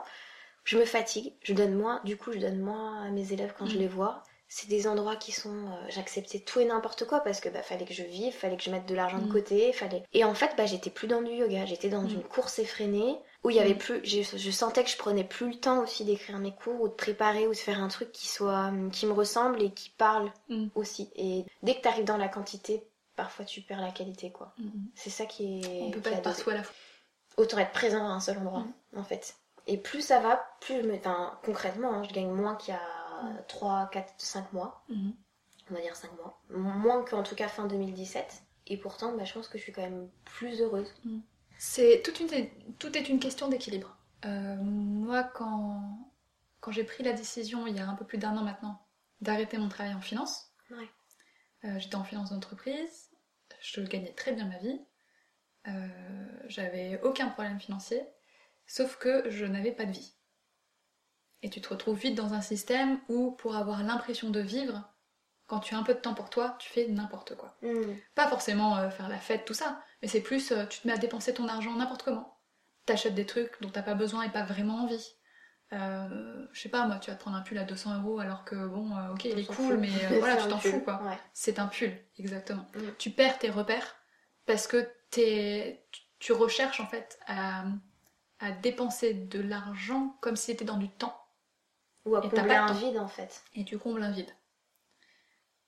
Et du, du jour au lendemain, vraiment, tout s'est mis en place dans ma tête. Je me suis dit, c'est plus possible. Et pourtant, je suis pas restée longtemps dans ce milieu. Mais je me suis dit, c'est plus possible. Parce que tu oublies qui tu es. Tu te perds complètement dans ce milieu.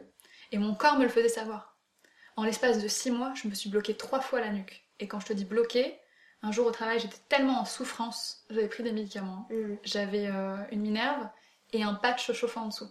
J'étais tellement en souffrance que j'ai dû travailler allongée par terre. C'est arrivé une fois, mais là je me suis dit ça va vraiment trop loin quoi, c'est plus possible. Mais finalement, tu pratiquais déjà le yoga à ce moment-là, donc t'avais quand même la sensibilité Oui. de te dire que ton corps te lançait des signaux et qu'il fallait que Mm. tu partes quoi. Et là où c'est très beau, c'est que le jour où j'ai pris la décision de partir, Mm. je n'ai plus jamais eu de problème à la nuque. Bah oui. Jamais. Enfin, croisons les doigts. hein. mais, euh, Faudrait que tu regardes euh, sur internet ou sur euh, des, revues, des bouquins comme Michel Odoul ou quoi, Mhm. ce que ça veut dire avoir mal au cou. moi c'était vraiment euh, bloqué, mais oh, souffrance, tu sais, où déjà immobile t'as mal. Mm. Mais alors d'envisager de bouger, même, même dormir, c'était dur. Et à me réveiller la nuit parce que dans mon sommeil, j'avais fait un faux mouvement. Un J'avais tourné la fait, tête. ouais. Exactement, un un mouvement. mouvement. ce qui devrait être normal. Et ça me réveillait tellement j'avais mal. Et je me bloquais dans le dos aussi beaucoup. Et je pense que c'est aussi lié au fait que je sois souple. J'ai toujours eu tendance à avoir les vertèbres euh, Mhm. qui partent un peu dans tous les sens. Euh, Coucou tout le monde. C'est moi, je me décale à droite, je me décale à gauche. Voilà. Donc les ostéos sont mes grands amis. Parce qu'ils adorent me remettre en place. Mais depuis que je fais du yoga, comme il y a beaucoup de torsions, Mm. eh ben, j'ai plus jamais eu besoin. Bah oui. Mais vraiment, c'est-à-dire que, ok, quand je vais faire mes torsions, d'un seul coup, je vais sentir clonk. Ça se remet en place et ouh, ça fait du bien. Mm. Moi aussi ça me fait, ouais. Les J'adore. torsions, t'as ça, t'as aussi le fait que bah tu cherches toujours À t'étirer. grandir. Mhm. Et à t'étirer à partir du droite centre aussi, donc euh, ça change tout quoi. Puis tu te gaines, tu renforces les muscles, enfin vraiment c'est un tout quoi. Mm. Mais alors les torsions, qu'est-ce que ça a pu me faire du bien? Même, même juste pour les tensions en fait. Il y a des gens qui redécouvrent complètement leur Mm. corps. Complètement avec le yoga ou qui l'ont. Ouais, on sent qu'en fait, de. Ouais, je sais pas, peut-être de 10 ans Mhm. au jour où ils te rencontrent, Mhm. et ben ils ont plus jamais repris contact avec leur corps. Ils savent ça. pas. ils- Ça leur Mm. sert, mais ils savent pas s'en servir en fait. Mhm. Et puis parfois la souffrance elle grandit, elle grandit, elle grandit, puis on l'écoute pas. Jusqu'au jour où on n'a plus vraiment de choix, il faut l'écouter. Ouais. Et c'est souvent à ce moment-là qu'ils te rencontrent et qu'ils disent Ah, bah si j'avais su. C'est un, peu... c'est un peu triste, mais en même temps, tout se fait toujours au bon moment quoi. Il faut savoir s'écouter en fait. Parce que si c'est pas le corps, parfois c'est la tête. Qui envoie des signaux où vraiment on sent qu'on supporte plus. Mm. Et on reste dans la situation euh, parce que bah juste on voit pas d'autre issue possible euh, à ce moment-là quoi. Faut se laisser le temps de réfléchir, d'accepter le fait que bah on s'est peut-être trompé. Aussi. Voilà. C'est dur pour l'ego, mais C'est bon très pour dur. euh, la vie. C'est très dur pour l'ego, mais c'est la meilleure chose qu'il y a à faire. C'est Mm. reconnaître quand on s'est trompé. Parce que c'est pas grave en fait. C'est pas grave de se tromper, tout le monde se trompe. Ce qui est grave, C'est de pas l'admettre. c'est de pas l'admettre. Mm. Parce qu'on reste en souffrance. Et en plus, c'est ça qui est fou, c'est que on a développé au fur et à mesure des années Mm. cette souffrance et on l'a entretenue et on est bien dedans. Ouais. Et c'est là que c'est dur d'en sortir. Et c'est pour ça qu'il faut souvent un facteur euh, déclencheur. Alors, ça peut être la Mm. rencontre d'un prof de yoga, ça peut être Mm. une autre discipline. Il y a des gens, c'est d'aller courir. Moi c'est vraiment pas pas, mon truc, mais Ouais, moi non plus. moi non plus, mais courir, c'est une souffrance pour le coup. c'est juste une souffrance. Je le prends en exemple aussi parce que voilà, je sais que ça. Oui, il y a des gens, ça les défoule. gens, ouais. J'aurais adoré être ce genre de personne, mais non, c'est vraiment pas moi. Mm. Par contre, le yoga, ça me fait un bien fou, quoi. Une heure de yoga, euh, j'ai l'impression d'avoir euh, fait une nuit parfaite, déjà. Oui, ça c'est vrai. Euh, D'être au taquet pour le reste de ma journée. En fait, t'as rééquilibré. Enfin, c'est comme si on avait rééquilibré Mm. quoi. Moins de stress, plus d'envie aussi, plus d'énergie. Mm. Enfin, c'est très, très étonnant, mais c'est vrai que c'est difficile de poser, de poser des mots, en fait, dessus. Oui, sur la Parce que si on s'écoute et qu'on pose vraiment les mots euh, dessus, euh, pour le coup, on peut paraître un petit peu euh, siphonné. Oui, alors Moi, je sais que vrai. si j'en parle à mes parents, euh, vraiment en leur disant, je sais pas moi, que je commence à m'intéresser vraiment au chakra, je pense qu'ils me regarderont avec des grands yeux. D'ailleurs, je pense qu'ils vont écouter le podcast, donc voilà. Petite dédicace. le jour où je vous parle de chakra, voilà. Moi, j'ai eu un truc très drôle aussi, c'est que, alors, euh, c'est mon père qui m'a fait, qui m'a payé mes formations. Je sortais de la fac et il venait de me payer trois ans de fac et je lui ai dit, Mhm. bah non, l'histoire de l'art sera pas pour moi. euh, Je vais faire du yoga. Mhm. Donc bref, il a été super ouvert. Gentil papa. Gentil papa, et j'ai- moi j'ai travaillé de mon côté pour mettre de l'argent de côté en attendant ma formation et lui m'a offert la formation, très gentiment. Et je finis la formation et là sur euh, quotidien. Il, arrive au mois de septembre euh, le festival du yoga Mhm. et ils interviewent un mec qui sort un truc mais sur le yoga mais c'était un c'était un reportage vraiment euh, il y a pas d'autre mot c'était à la con quoi c'était Mhm. vraiment pour rire et tout et il croise un mec si j'arrive à vous remettre l'extrait je le ferai dans le Mhm. podcast qui arrive et qui dit un truc genre euh, Om Shivaya Boom Boom et il lui demande ce que ça veut dire et il répond n'importe quoi en gros Mhm. tu vois il répond que lui, il prend de l'herbe euh, en famille à Noël tu vois enfin des trucs des, vraiment des trucs qui donnent une sacrée mauvaise image Mhm. Mais ça fait rire sur moi. Et mon père, il me regarde. Il s'est dit, oh punaise. T'es sérieuse? C'était ça? Je dis non, j'ai pas du tout fait ça. T'inquiète pas, ça n'a rien à voir. Mais Alors papa, en fait, tu m'as payé 2000 euros d'herbe. Ouais, mais tu le sais pas. ouais, c'était génial. J'ai plané et je continue de planer. Non, mais tu vois, c'était ouais. Mm. Donc euh, C'est vrai que c'est important aussi d'être soutenu euh, par ses proches, notamment par les parents. Mm. Donc euh, le fait que ton père t'ait soutenu comme ça dans ta formation, euh, c'est malgré c'est tous les a priori qu'il y a eu au- autour et, et Parce qu'il t'a fait confiance, Oui, voilà. c'est tout. Je t'avoue Et moi, mes pauvres parents. Ouais. Comment ça se Parce que moi, du coup, j'ai fait une école de commerce. Comme toutes les écoles de commerce, c'est payant ça coûte très cher. Ouais. Qui m'ont payé. Donc j'ai eu la chance de pas avoir de prêt euh, sur euh, mes épaules. C'est aussi ça qui m'a permis d'ailleurs de changer complètement de, de parcours. C'est parce que tu savais que tu ouais Que j'avais pas pas engagé, ouais. Et, et quand je leur ai dit que je changeais de parcours, déjà ça a dû être dur. De se dire, euh, t'as quand même payé ton école, quoi. Mm. Et là maintenant, heureusement, tu vois, j'étais en mesure de me payer ma propre formation. Parce que je sais pas comment est-ce qu'ils auraient réagi. Là au moins ils savent que c'est une volonté propre et que j'étais prête à mettre l'argent dedans. Parce que en soi, une formation ça coûte cher comme ça. Mais il y a tellement d'heures en fait qui sont données, tellement d'apprentissage que quand j'ai fait vite fait le calcul dans ma tête, je me suis dit ouais, ça vaut le coup. Non, non, les- celle-là, en tout cas, elle n'est pas chère. Voilà, c'est ça. Ça vaut vraiment le coup. Ouais. Et, euh, et puis de toute façon, pour moi, c'était un passage obligatoire pour me sentir plus légitime. Oui.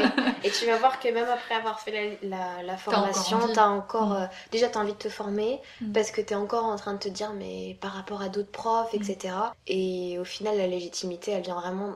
C'est quand tu te l'accordes toi que t'es en paix. Mm. Enfin, et des fois, tu te l'accordes plus et tu te la réaccordes. Mm. Et c'est ça. Mais hum, après, ça t'empêchera pas de vouloir te former. L'anatomie, je pense, ça va bien m'intéresser. Parce que c'est le côté rationnel, entre guillemets, de la pratique. Mais une fois que t'as mis un c'est pied le dans côté, tu sais, où je l'anatomie, pourrais dire à mes parents T'as mal au dos Bah attends, viens, on va on ça bouger ça. tel truc comme ça, t'as euh, les lombaires qui ont. Oui, ça va leur plaire. Mm. Mais même moi, des fois aussi, pareil, ça c'est un piège dans mes cours. Des fois, je, je me dis, mais t'es pas prof d'anat, Mm. arrête de leur parler comme ça. Mm. tu vois, j'avais des moments. euh, Mais bon, on trouve Ouais, l'équilibre. C'est- C'est une question Ça, c'est pareil, c'est un truc que je vais essayer de pas faire dans mes cours. Mm. C'est de pas balancer des termes où clairement les gens qui n'ont pas fait une formation de yoga ou une formation en médecine n'ont jamais entendu parler, tu C'est vois. ça. Les noms Carré des muscles. lombes. Mais voilà, les noms des muscles, les noms des os, la plupart des gens les connaissent pas, à part à moins que tu parles vraiment des grands classiques, genre tu parles du biceps. Ok, tout le monde comprend, Voilà, tu vois. Voilà. Mais Ischio-jambier, C'est tu ça. vas, être- tu vas hum, certainement devoir introduire le psoas parce que c'est trop important comme muscle. Vraiment, moi aussi j'étais obligée de le faire et euh, les élèves finalement ils sont intéressés donc Ouais. ça va. C'est comme tout, tu vois. Mais voilà, il faut introduire tu l'introduis. petit. Ouais. Parce que, punaise, parfois c'est c'est la même chose. T'as des cours euh, où d'un seul coup, euh, t'entends parler de, je sais pas, quatre muscles différents dont t'as jamais- t'avais jamais entendu parler avant. Plus des os, des articulations, des trucs. C'est ça. plus. Alors en plus, t'enchaînes sur du pranayama et on parle de chakra, alors là, t'es C'est complètement. foutu, euh, ouais, t'as perdu c'est tout le ça, monde. c'est ça. T'es, euh, ou, ou peut-être il y a des gens qui sont restés dedans parce que ça fait plus longtemps qu'ils sont dans la pratique, qui connaissent bien le prof, euh, voilà, qui ont déjà eu euh, Il y a ça aussi. ces hein. sujets d'aborder. Ouais. Mais alors, euh, si toi c'est ton premier cours, euh, pff, c'est pas- stratosphérique quoi. Ouais. Tu, tu pars complètement. t'es, euh, c'est la peine. c'est-. Ouais, j'ai. Enfin, ça dépend du caractère de la personne, mais moi je sais que je perds- pas bien réagi, le- tu vois. Ouais, tu peux perdre le fil. Ouais. Et après, en même temps, tu vois, c'est- c'est hyper intéressant d'être avec des personnes qui sont bah, des, des puits de savoir, quoi. Mm. Et je sens justement que plus ça va aller et plus je vais, Tu vas creuser ton puits. je vais creuser euh, mon puits, puis je vais m'engouffrer, puis euh, je vais plus ressortir, tu vois. bah, en fait, c'est vrai que t'en ressors plus parce que. Mm. je- Après, il y a des gens qui certainement arrêtent leur métier de prof de yoga ou Mm. quoi, mais c'est un bagage que t'as à vie après. Mm. Même si t'as oublié des trucs, l'essence même de juste apprendre à respirer et apprendre à ressentir ton corps, elle te sert. Et, elle et en fait, elle sert à tous les élèves. Et c'est pour ça que tu verras même tes élèves, ils vont venir à tes cours. Les premiers jours, ils- enfin les premières fois, ils vont pas savoir euh, Trop te comment- dire euh, s'ils ont des douleurs ou des trucs comme ça. Mm. En fait, ils sauront pas te dire parce qu'ils connaissent pas leur corps. Mm. Leur corps s'arrête au cou. En fait, ils savent pas après le Ils reste. savent euh, pas en deçà. ils savent pas, ils, ils savent pas te dire ou ils, ou ils savent même pas qu'ils ont mal. Ils savent même pas qu'ils ont mal. Et au fur et à mesure, là, les, les perceptions s'affinent et c'est que du bonheur parce que tu peux aller de plus en plus loin avec eux, leur dire mais là vous allez vous détendre en shavasana, je vais vous guider, essayer de découvrir encore une nouvelle strate de détente. Vous allez voir que c'est possible à chaque séance d'aller encore plus loin et de vous sentir encore mieux. Mm. Exceptionnel quand même, Ouais. c'est fou. C'est la beauté du, du yoga. T'arrêtes jamais d'apprendre. Et surtout, tu deviens de plus en plus curieux. En tout cas, c'est ce que ça me fait. Si ça t'intéresse et si Mm. ça te parle, ouais. Mm, mm. C'est un truc qui t'appelle parce que comme ça t'apaise. Bah ça suit naturellement. Quoi. Et après, il y a aussi euh, bah, les aléas de la vie qui font que euh, un jour tu vas entendre dire que le yoga ça s'arrête pas qu'au tapis. Et tu vas dire ah bon, qu'est-ce que ça veut dire ça s'arrête pas qu'au tapis? C'est pas que la pratique? Non. Bah non.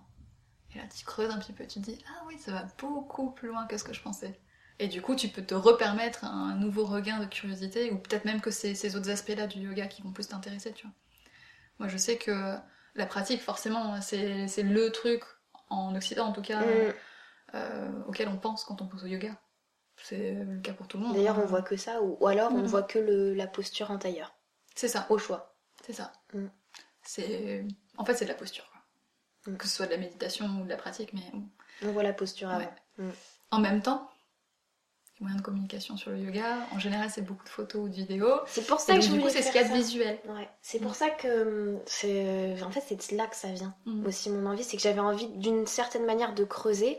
Moi, je suis pas assez euh, pour le coup, j'ai pas assez confiance en moi pour me mettre en face d'une caméra et que tout le Mm. monde voit ma tête et Et voilà, déjà que je trouve que c'est du travail d'enregistrer, de monter le truc et puis de et, et puis de préparer euh, ma petite miniature. euh, pff, bref, je sais que tu vois que c'est pas grand chose par Mm. rapport à un métier, euh, par rapport à juste euh, faire la vidéo où t'apparais. non, Euh, mais je, voilà, je sais, t'as, tu vois. un bon aperçu de. Mais, mais voilà, et moi je serais pas capable de faire ce que tu fais par exemple. Trop, trop de stress. Après, après, il faut voir aussi à quelle période de ta vie tu le fais. Mm. C'est-à-dire que moi, quand j'ai commencé ma chaîne YouTube, c'était en réaction au milieu dans lequel j'étais, qui était euh, extrêmement. pareil, masculin, euh, froid. Euh, mais dans le sens euh, littéral du terme, Mm. genre euh, vraiment pas, de, pas de lien, pas de chaleur, de communication, de ces trucs-là. J'avais besoin de créer du lien euh, avec les autres et j'avais besoin de m'affirmer plus en tant que fille. Pas vraiment femme, mais fille. Ouais. Donc c'était très orienté beauté, maquillage, tuto, coiffure. Ce qui représente très peu en fait la personne que je suis d'ailleurs. Les gens ne s'en rendent pas compte, mais toi oui. Je suis pas particulièrement maquillée, je Non. suis pas particulièrement bien coiffée, même pas du tout, j'ai juste une queue de cheval.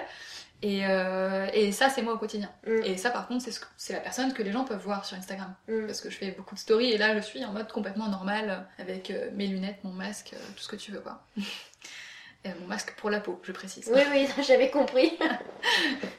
Et, euh, et donc, en fait, c'était quand j'ai commencé à créer ces vidéos-là, un, j'avais le temps parce que j'étais encore dans mes études, donc Mhm. j'avais pas de pression financière, tu vois, non plus. Euh, C'est-à-dire que, que mes vidéos soient monétisées ou pas, peu importait. Et puis, de toute façon, au début, je savais même pas qu'on pouvait gagner de l'argent sur YouTube. Mm. Et, euh, et donc, c'était plus en réaction Mm. à ce que je vivais dans mon quotidien et je voulais m'en échapper un petit peu. Donc, euh, YouTube me servait à ça. C'est souvent comme ça d'ailleurs que les gens, euh, en tout cas de ma génération de YouTube, ont commencé. Mhm. C'est en réaction à leur quotidien. quoi. C'était une nouvelle plateforme pour vivre, même si c'était dans le virtuel. Mm. Et, et puis petit à petit, ça a évolué. Donc si ça se trouve un jour, un moment, tu seras dans ta vie euh, à un endroit où, euh, où tu, tu- ça sera envisageable. Moi, en fait, la réaction sur Pa- Parole de Yogi, c'est déjà que je connaissais d'autres podcasts, et notamment un qui est excellent, qui s'appelle Histoire de Daron. Histoire de daron. Ouais. De. Je veux pas dire de bêtises. Fabrice Florent, Mhm. le créateur de Mademoiselle. Mhm. Et donc, lui, il parle de, bah, de paternité avec d'autres pères. Et euh, c'était hyper intéressant. Et entre-temps, euh, donc je continuais à écouter ses podcasts et ça me passionnait. Je trouvais ça vraiment touchant, génial. euh, J'adore. Enfin, tu vois, on- ça fait- je sais pas depuis combien de temps on parle, mais voilà. Longtemps, je pense. oui, oui. Oui, ouais, longtemps. Deux heures. Ok. Tu vas avoir du travail. C'est la plus longue des rushs de toute ma vie. non, c'est pas grave, y a aucun souci. Et du coup, euh, ouais, du coup, c'était juste euh, passionnant. Et entre temps, j'ai rencontré, enfin, Christine. Et on s'était dit, bah, on n'a pas trop eu le temps d'échanger alors qu'on habite euh, juste à côté. On va aller se boire un verre et on va discuter de, bah, de nos vies, du yoga et tout quoi. Exactement ce qu'on est en train de Mm. faire là en fait. Et en sort et à la fin, elle me raconte son histoire. Alors, euh, pour réécouter, c'est le troisième podcast. euh, Mm. Elle me raconte son histoire et je me dis mais c'est comme ça que le yoga il doit être diffusé en fait. C'est Mm. comme ça que les gens doivent, c'est comme ça qu'ils doivent s'y intéresser. C'est par l'expérience des autres et ce que Mm. ça, re- enfin ce que ça apporte aux gens Mm. Et comment ils l'ont vécu que ça va intéresser d'autres personnes. Quand effectivement il y a le, le support magazine etc c'est bien mais quand il est déjà intéressé. Ouais. Je suis Bah, moi, le support magazine, euh, ça y est, je commence bien. Ouais bah oui. Mm. Parce que t'as déjà, euh, ton intérêt est éveillé et tu sais que t'es pas obligé de reproduire la posture Oui. ou le, Et en fait, ça donne des font. indications sur d'autres choses. Effectivement, pour moi, l'image, c'est c'est du yoga, mais c'en est pas. C'est du yoga occidental. Voilà. La vidéo, c'est du, c'est du yoga, puisque tu vois que c'est du yoga. L'image, c'est Fixe. C'est fixe. Donc tu vois pas le mouvement, Et puis t'as pas. euh, tu vois pas la t'as pas le son. respiration, tu C'est vois ça. pas ça. Je suis d'accord. Et dans ce que tu disais là juste avant, ce que le yoga apporte, c'est vrai que en fait on a souvent tendance à dire euh, simplement faites du yoga, ça va vous faire du bien. Voilà, c'est le truc euh, qu'on sort. Parce qu'en fait c'est un bon résumé quand même. Oui, c'est un ça bon va vous faire du résumé, bien, ouais. c'est vrai. Mais on devrait plus rentrer dans les détails. Mm. Parce que ça apporte pas la même chose en fonction de la personne. Moi, je sais que le truc principal que le yoga euh, m'apporte au quotidien, c'est euh, beaucoup de bienveillance. Envers moi-même, envers les autres. Euh, je me surprends à accepter beaucoup mieux mes réactions et les réactions des autres. À moins perdre mon temps, justement, sur des choses que de toute façon je ne peux pas contrôler. Mm. Et, et rien que ça, en fait, c'est déjà énorme. Et ça, pour le coup, c'est pas, c'est pas le yoga postural Qui appris apporté. Non. Et pourtant, euh, pourtant c'est, quand même le truc principal que ça m'a apporté, parce que la souplesse, comme je te dis, je l'avais déjà. Mm. Ok, ça m'a apporté beaucoup de tonus, euh, j'ai une meilleure respiration, je dors mieux, j'ai plus mal au dos, tout ça, c'est des points super positifs. Mm. Mais le truc principal, c'est la bienveillance. C'est pour ça que je parle tout le temps. Ah, oui, ça. Mais C'est trop important. mot-clé. Et puis c'est important en fait parce que au final quand tu les deux se nourrissent, quand tu vois un truc sur ton tapis, bah tu, tu apprends à respirer etc. Après tu vas voir, tu vas lire Ahimsa. Mhm. Tu vas apprendre à le faire sur ton tapis. Mm, mm. Et sur ton tapis, en pensant à Ahimsa, il y a des idées qui vont te venir. C'est parce que comme c'est un état presque méditatif Mhm. aussi les postures, il y a plein de choses qui viennent et tu te rends compte que c'est juste. Mhm. Moi, j'avais décidé de faire un cours sur la souplesse alors que je suis pas une nana super souple. J'avais lu euh, des articles, Mhm. j'avais vu avec ma pratique et une semaine avant, pareil, je commence à préparer mon cours. Donc je dédie euh, ma semaine un peu à préparer ce cours-là en faisant plus ou moins des recherches, etc. Et en plein cours, la révélation. La révélation sur ce qu'était la souplesse. Mm. Et, et comment ça se traduisait dans le corps. Mm. Mais en fait, il suffit de travailler avec une intention. Parfois, il y, a des- il y a des cours comme ça où, où ça met tellement le doigt pile sur ce dont tu as besoin à ce moment-là que tu t'en sens presque mal. Oui, oui. Euh, dans une méditation comme ça, Mm. ou pareil, on faisait un travail sur la gratitude, Mm. je me suis mise à pleurer mais sans plus pouvoir me retenir. J'étais toute seule, heureusement chez moi, c'était une, une méditation sur euh, application, tu vois. Ouais. Et, euh, mais pas gratitude, hein, vraiment, c'était pas la tristesse, c'était. Il- enfin bref, il y Oui, a tout un travail euh, ouais. d'imaginer une plage, machin, voilà, t'invites des gens, enfin t'invites une personne à qui tu tiens sur la plage. Et en fait, à ce moment-là, je me suis rendu compte que j'arrivais pas à choisir. Et là, je me suis dit, Oh, t'as tellement de personnes auxquelles tu tiens, t'arrives même pas à choisir. Et je les ai tous invités sur ma plage, entre guillemets. Et c'est là que je me suis mise à pleurer, pleurer, pleurer. Et j'arrivais plus à m'arrêter. Mon pauvre copain qui me voyait, il savait plus trop ce qu'il fallait faire. Il m'a dit, j'osais pas euh, te déranger, mais en même temps, euh, bon, euh, j'hésitais à venir te déranger quand même, quoi. Et ouais, le, le yoga, c'est aussi la méditation. C'est toutes ces choses-là, quoi. Ça, c'est vraiment, voilà, si vous voulez retenir une chose de ce podcast. Vas-y. Le yoga ne s'arrête pas au tapis.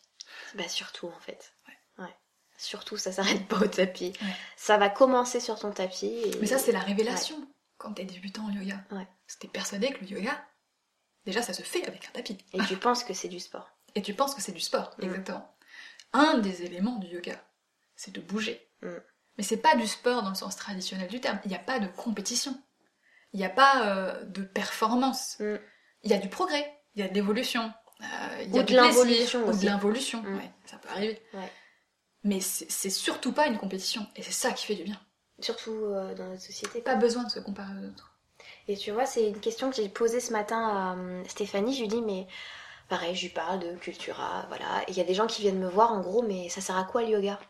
Donc forcément, moi, le, le truc qui me vient, c'est dire. ouais, c'est la souplesse, et ça fait Mm. du bien, etc. Puis la, la recherche de la respiration, mais profondément, la vraie réponse, pourquoi les gens devraient faire du yoga? Bah viens voir, en fait, il n'y a pas de réponse. J'ai Mm. pas de réponse à, le don- à te Mm. donner. Enfin, viens tu peux le- donner une réponse, mais elle est tellement vague. Oui, c'est voilà, genre, c'est ça. est-ce que tu veux être heureux? Mm. Oui. Bah, viens faire du yoga. aussi. Et en fait, tu vas découvrir pourquoi, Mm. pourquoi t'es pas heureux. Exactement. Pas, ça va pas te donner la clé du bonheur, Non. ça va te, te montrer en quoi tu te limites. Les déséquilibres. euh, Et en fait, c'est des choses que qu'on sait intimement, qu'on sait déjà dans sa vie au Bien quotidien. Et voilà, on en revient au corps qui peut le signaler. Quand j'avais la nuque bloquée, je savais très bien que c'était lié à mon travail.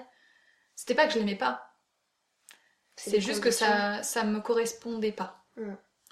J'étais dans une très bonne équipe, je m'entendais très bien avec les gens, le travail en soi euh, était pas désagréable, même si c'était pas non plus euh, mon méga kiff, quoi, je vais pas mentir. Mais j'avais besoin d'autre chose. Et, euh, et après, le tout, c'est de trouver le courage, le temps, euh, la volonté de, un, se dire qu'on s'est trompé, de deux, euh, voir comment est-ce qu'on va modifier la trajectoire, et ce, en toute chose de la vie. Là, moi, je parle du travail, mais ça peut être, on s'est trompé de partenaire, on est entouré par des personnes que l'on pense être des amis, mais qui ne le sont pas. On n'est pas dans un lieu qui nous plaît. Euh, on n'est pas dans un type de vie qui nous plaît. On voudrait, je sais pas moi, voyager tout le temps. On voudrait découvrir des nouvelles cultures et on n'est jamais sorti euh, de sa ville. Mais très souvent, alors euh, je peux pas te dire forcément en cours collectif parce qu'en Mm. cours collectif, je j'ai pas suffisamment d'échanges avec les gens. Mm. C'est plus difficile. Mais les cours euh, particuliers, je me rends compte, je me suis rendu compte au fur et à mesure des séances que beaucoup de gens avaient recalé leur vie. Mm. Ils m'avaient confié qu'il y avait un truc qui allait pas. Moi, je prends pas forcément position, c'est leur vie, ça les Mm. regarde. Je peux leur dire que peut-être, éventuellement, il y a Mm. besoin de changer quelque chose, mais c'est à eux de voir. Mm.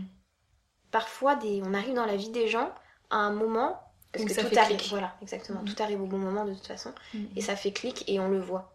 Que le yoga, ça peut changer des trajectoires pour le mieux. Bon, est-ce que là-dessus on coupe quand même? Si tu veux. En tout cas, bah, je te remercie pour cet échange qui a été euh, très. Volubile. Voilà, c'est. Je voulais pas dire long parce que c'est pas long parce que c'était intéressant. C'est en passé fait. vite, C'est mais passé on a beaucoup super parlé. vite. Voilà, on a beaucoup parlé. Vous, vous aurez pas tout. Dommage. ouais, c'est ça, c'est loupé. Mais voilà, c'était juste un grand kiff déjà de te Ouais. rencontrer, de parler de yoga ensemble. Mm. Un grand que- plaisir. Qu'on se comprend. Oui, Donc euh, voilà. c'est- sans s'être jamais parlé auparavant. Voilà. Ça, c'est comme quoi, comme le yoga, ça connecte beaucoup de gens. Ouais, c'est fait pour. Et je te remercie beaucoup de voilà d'avoir pris du temps De même. pour euh, me recevoir et pour échanger autour de ça. Et moi d'avoir pensé euh, à moi pour cette euh, conversation. Bon, c'était chouette. Et, et peut-être qu'un jour on en fera une autre post-formation, qui sait. Ouais, carrément. Ce serait super intéressant. Ouais. On va remettre ça. on va plaisir. faire la mise à jour Avec en plaisir. fait. C'est ça, Ouais. post-formation. Alors Margot, est-ce que t'as pleuré pendant tes 30 jours Oui, tous les jours. Je note la question tout de suite. Et les courbatures, ça va J'ai toujours mal. Je vais faire juste après. tu sens. eh. tu vas me dire rejoins-moi au studio où j'ai pratiqué parce que moi je connais ne l'adresse. Je vais pas la divulguer mais je connais l'adresse donc tu bougeras pas et moi Mm. je viendrai te chercher. Merci beaucoup. Merci à toi. Namasté. Namasté. C'est ici que l'interview s'achève. N'hésitez pas à partager vos impressions dans les commentaires et à m'aider à faire connaître à tous les amoureux du yoga et tous les curieux ce podcast dédié en partageant le lien iTunes ou YouTube de Parole de Yogi. Vous pourrez retrouver tous les conseils de Margot sur sa chaîne et son site internet Les Astuces de Margot ou la suivre sur Instagram via le pseudo Margot's Tips. J'espère que notre long échange vous aura plu et donné envie de faire du yoga. Et sur ce, je vous souhaite une bonne journée ou une bonne soirée selon votre heure d'écoute et je vous dis à bientôt. Namasté.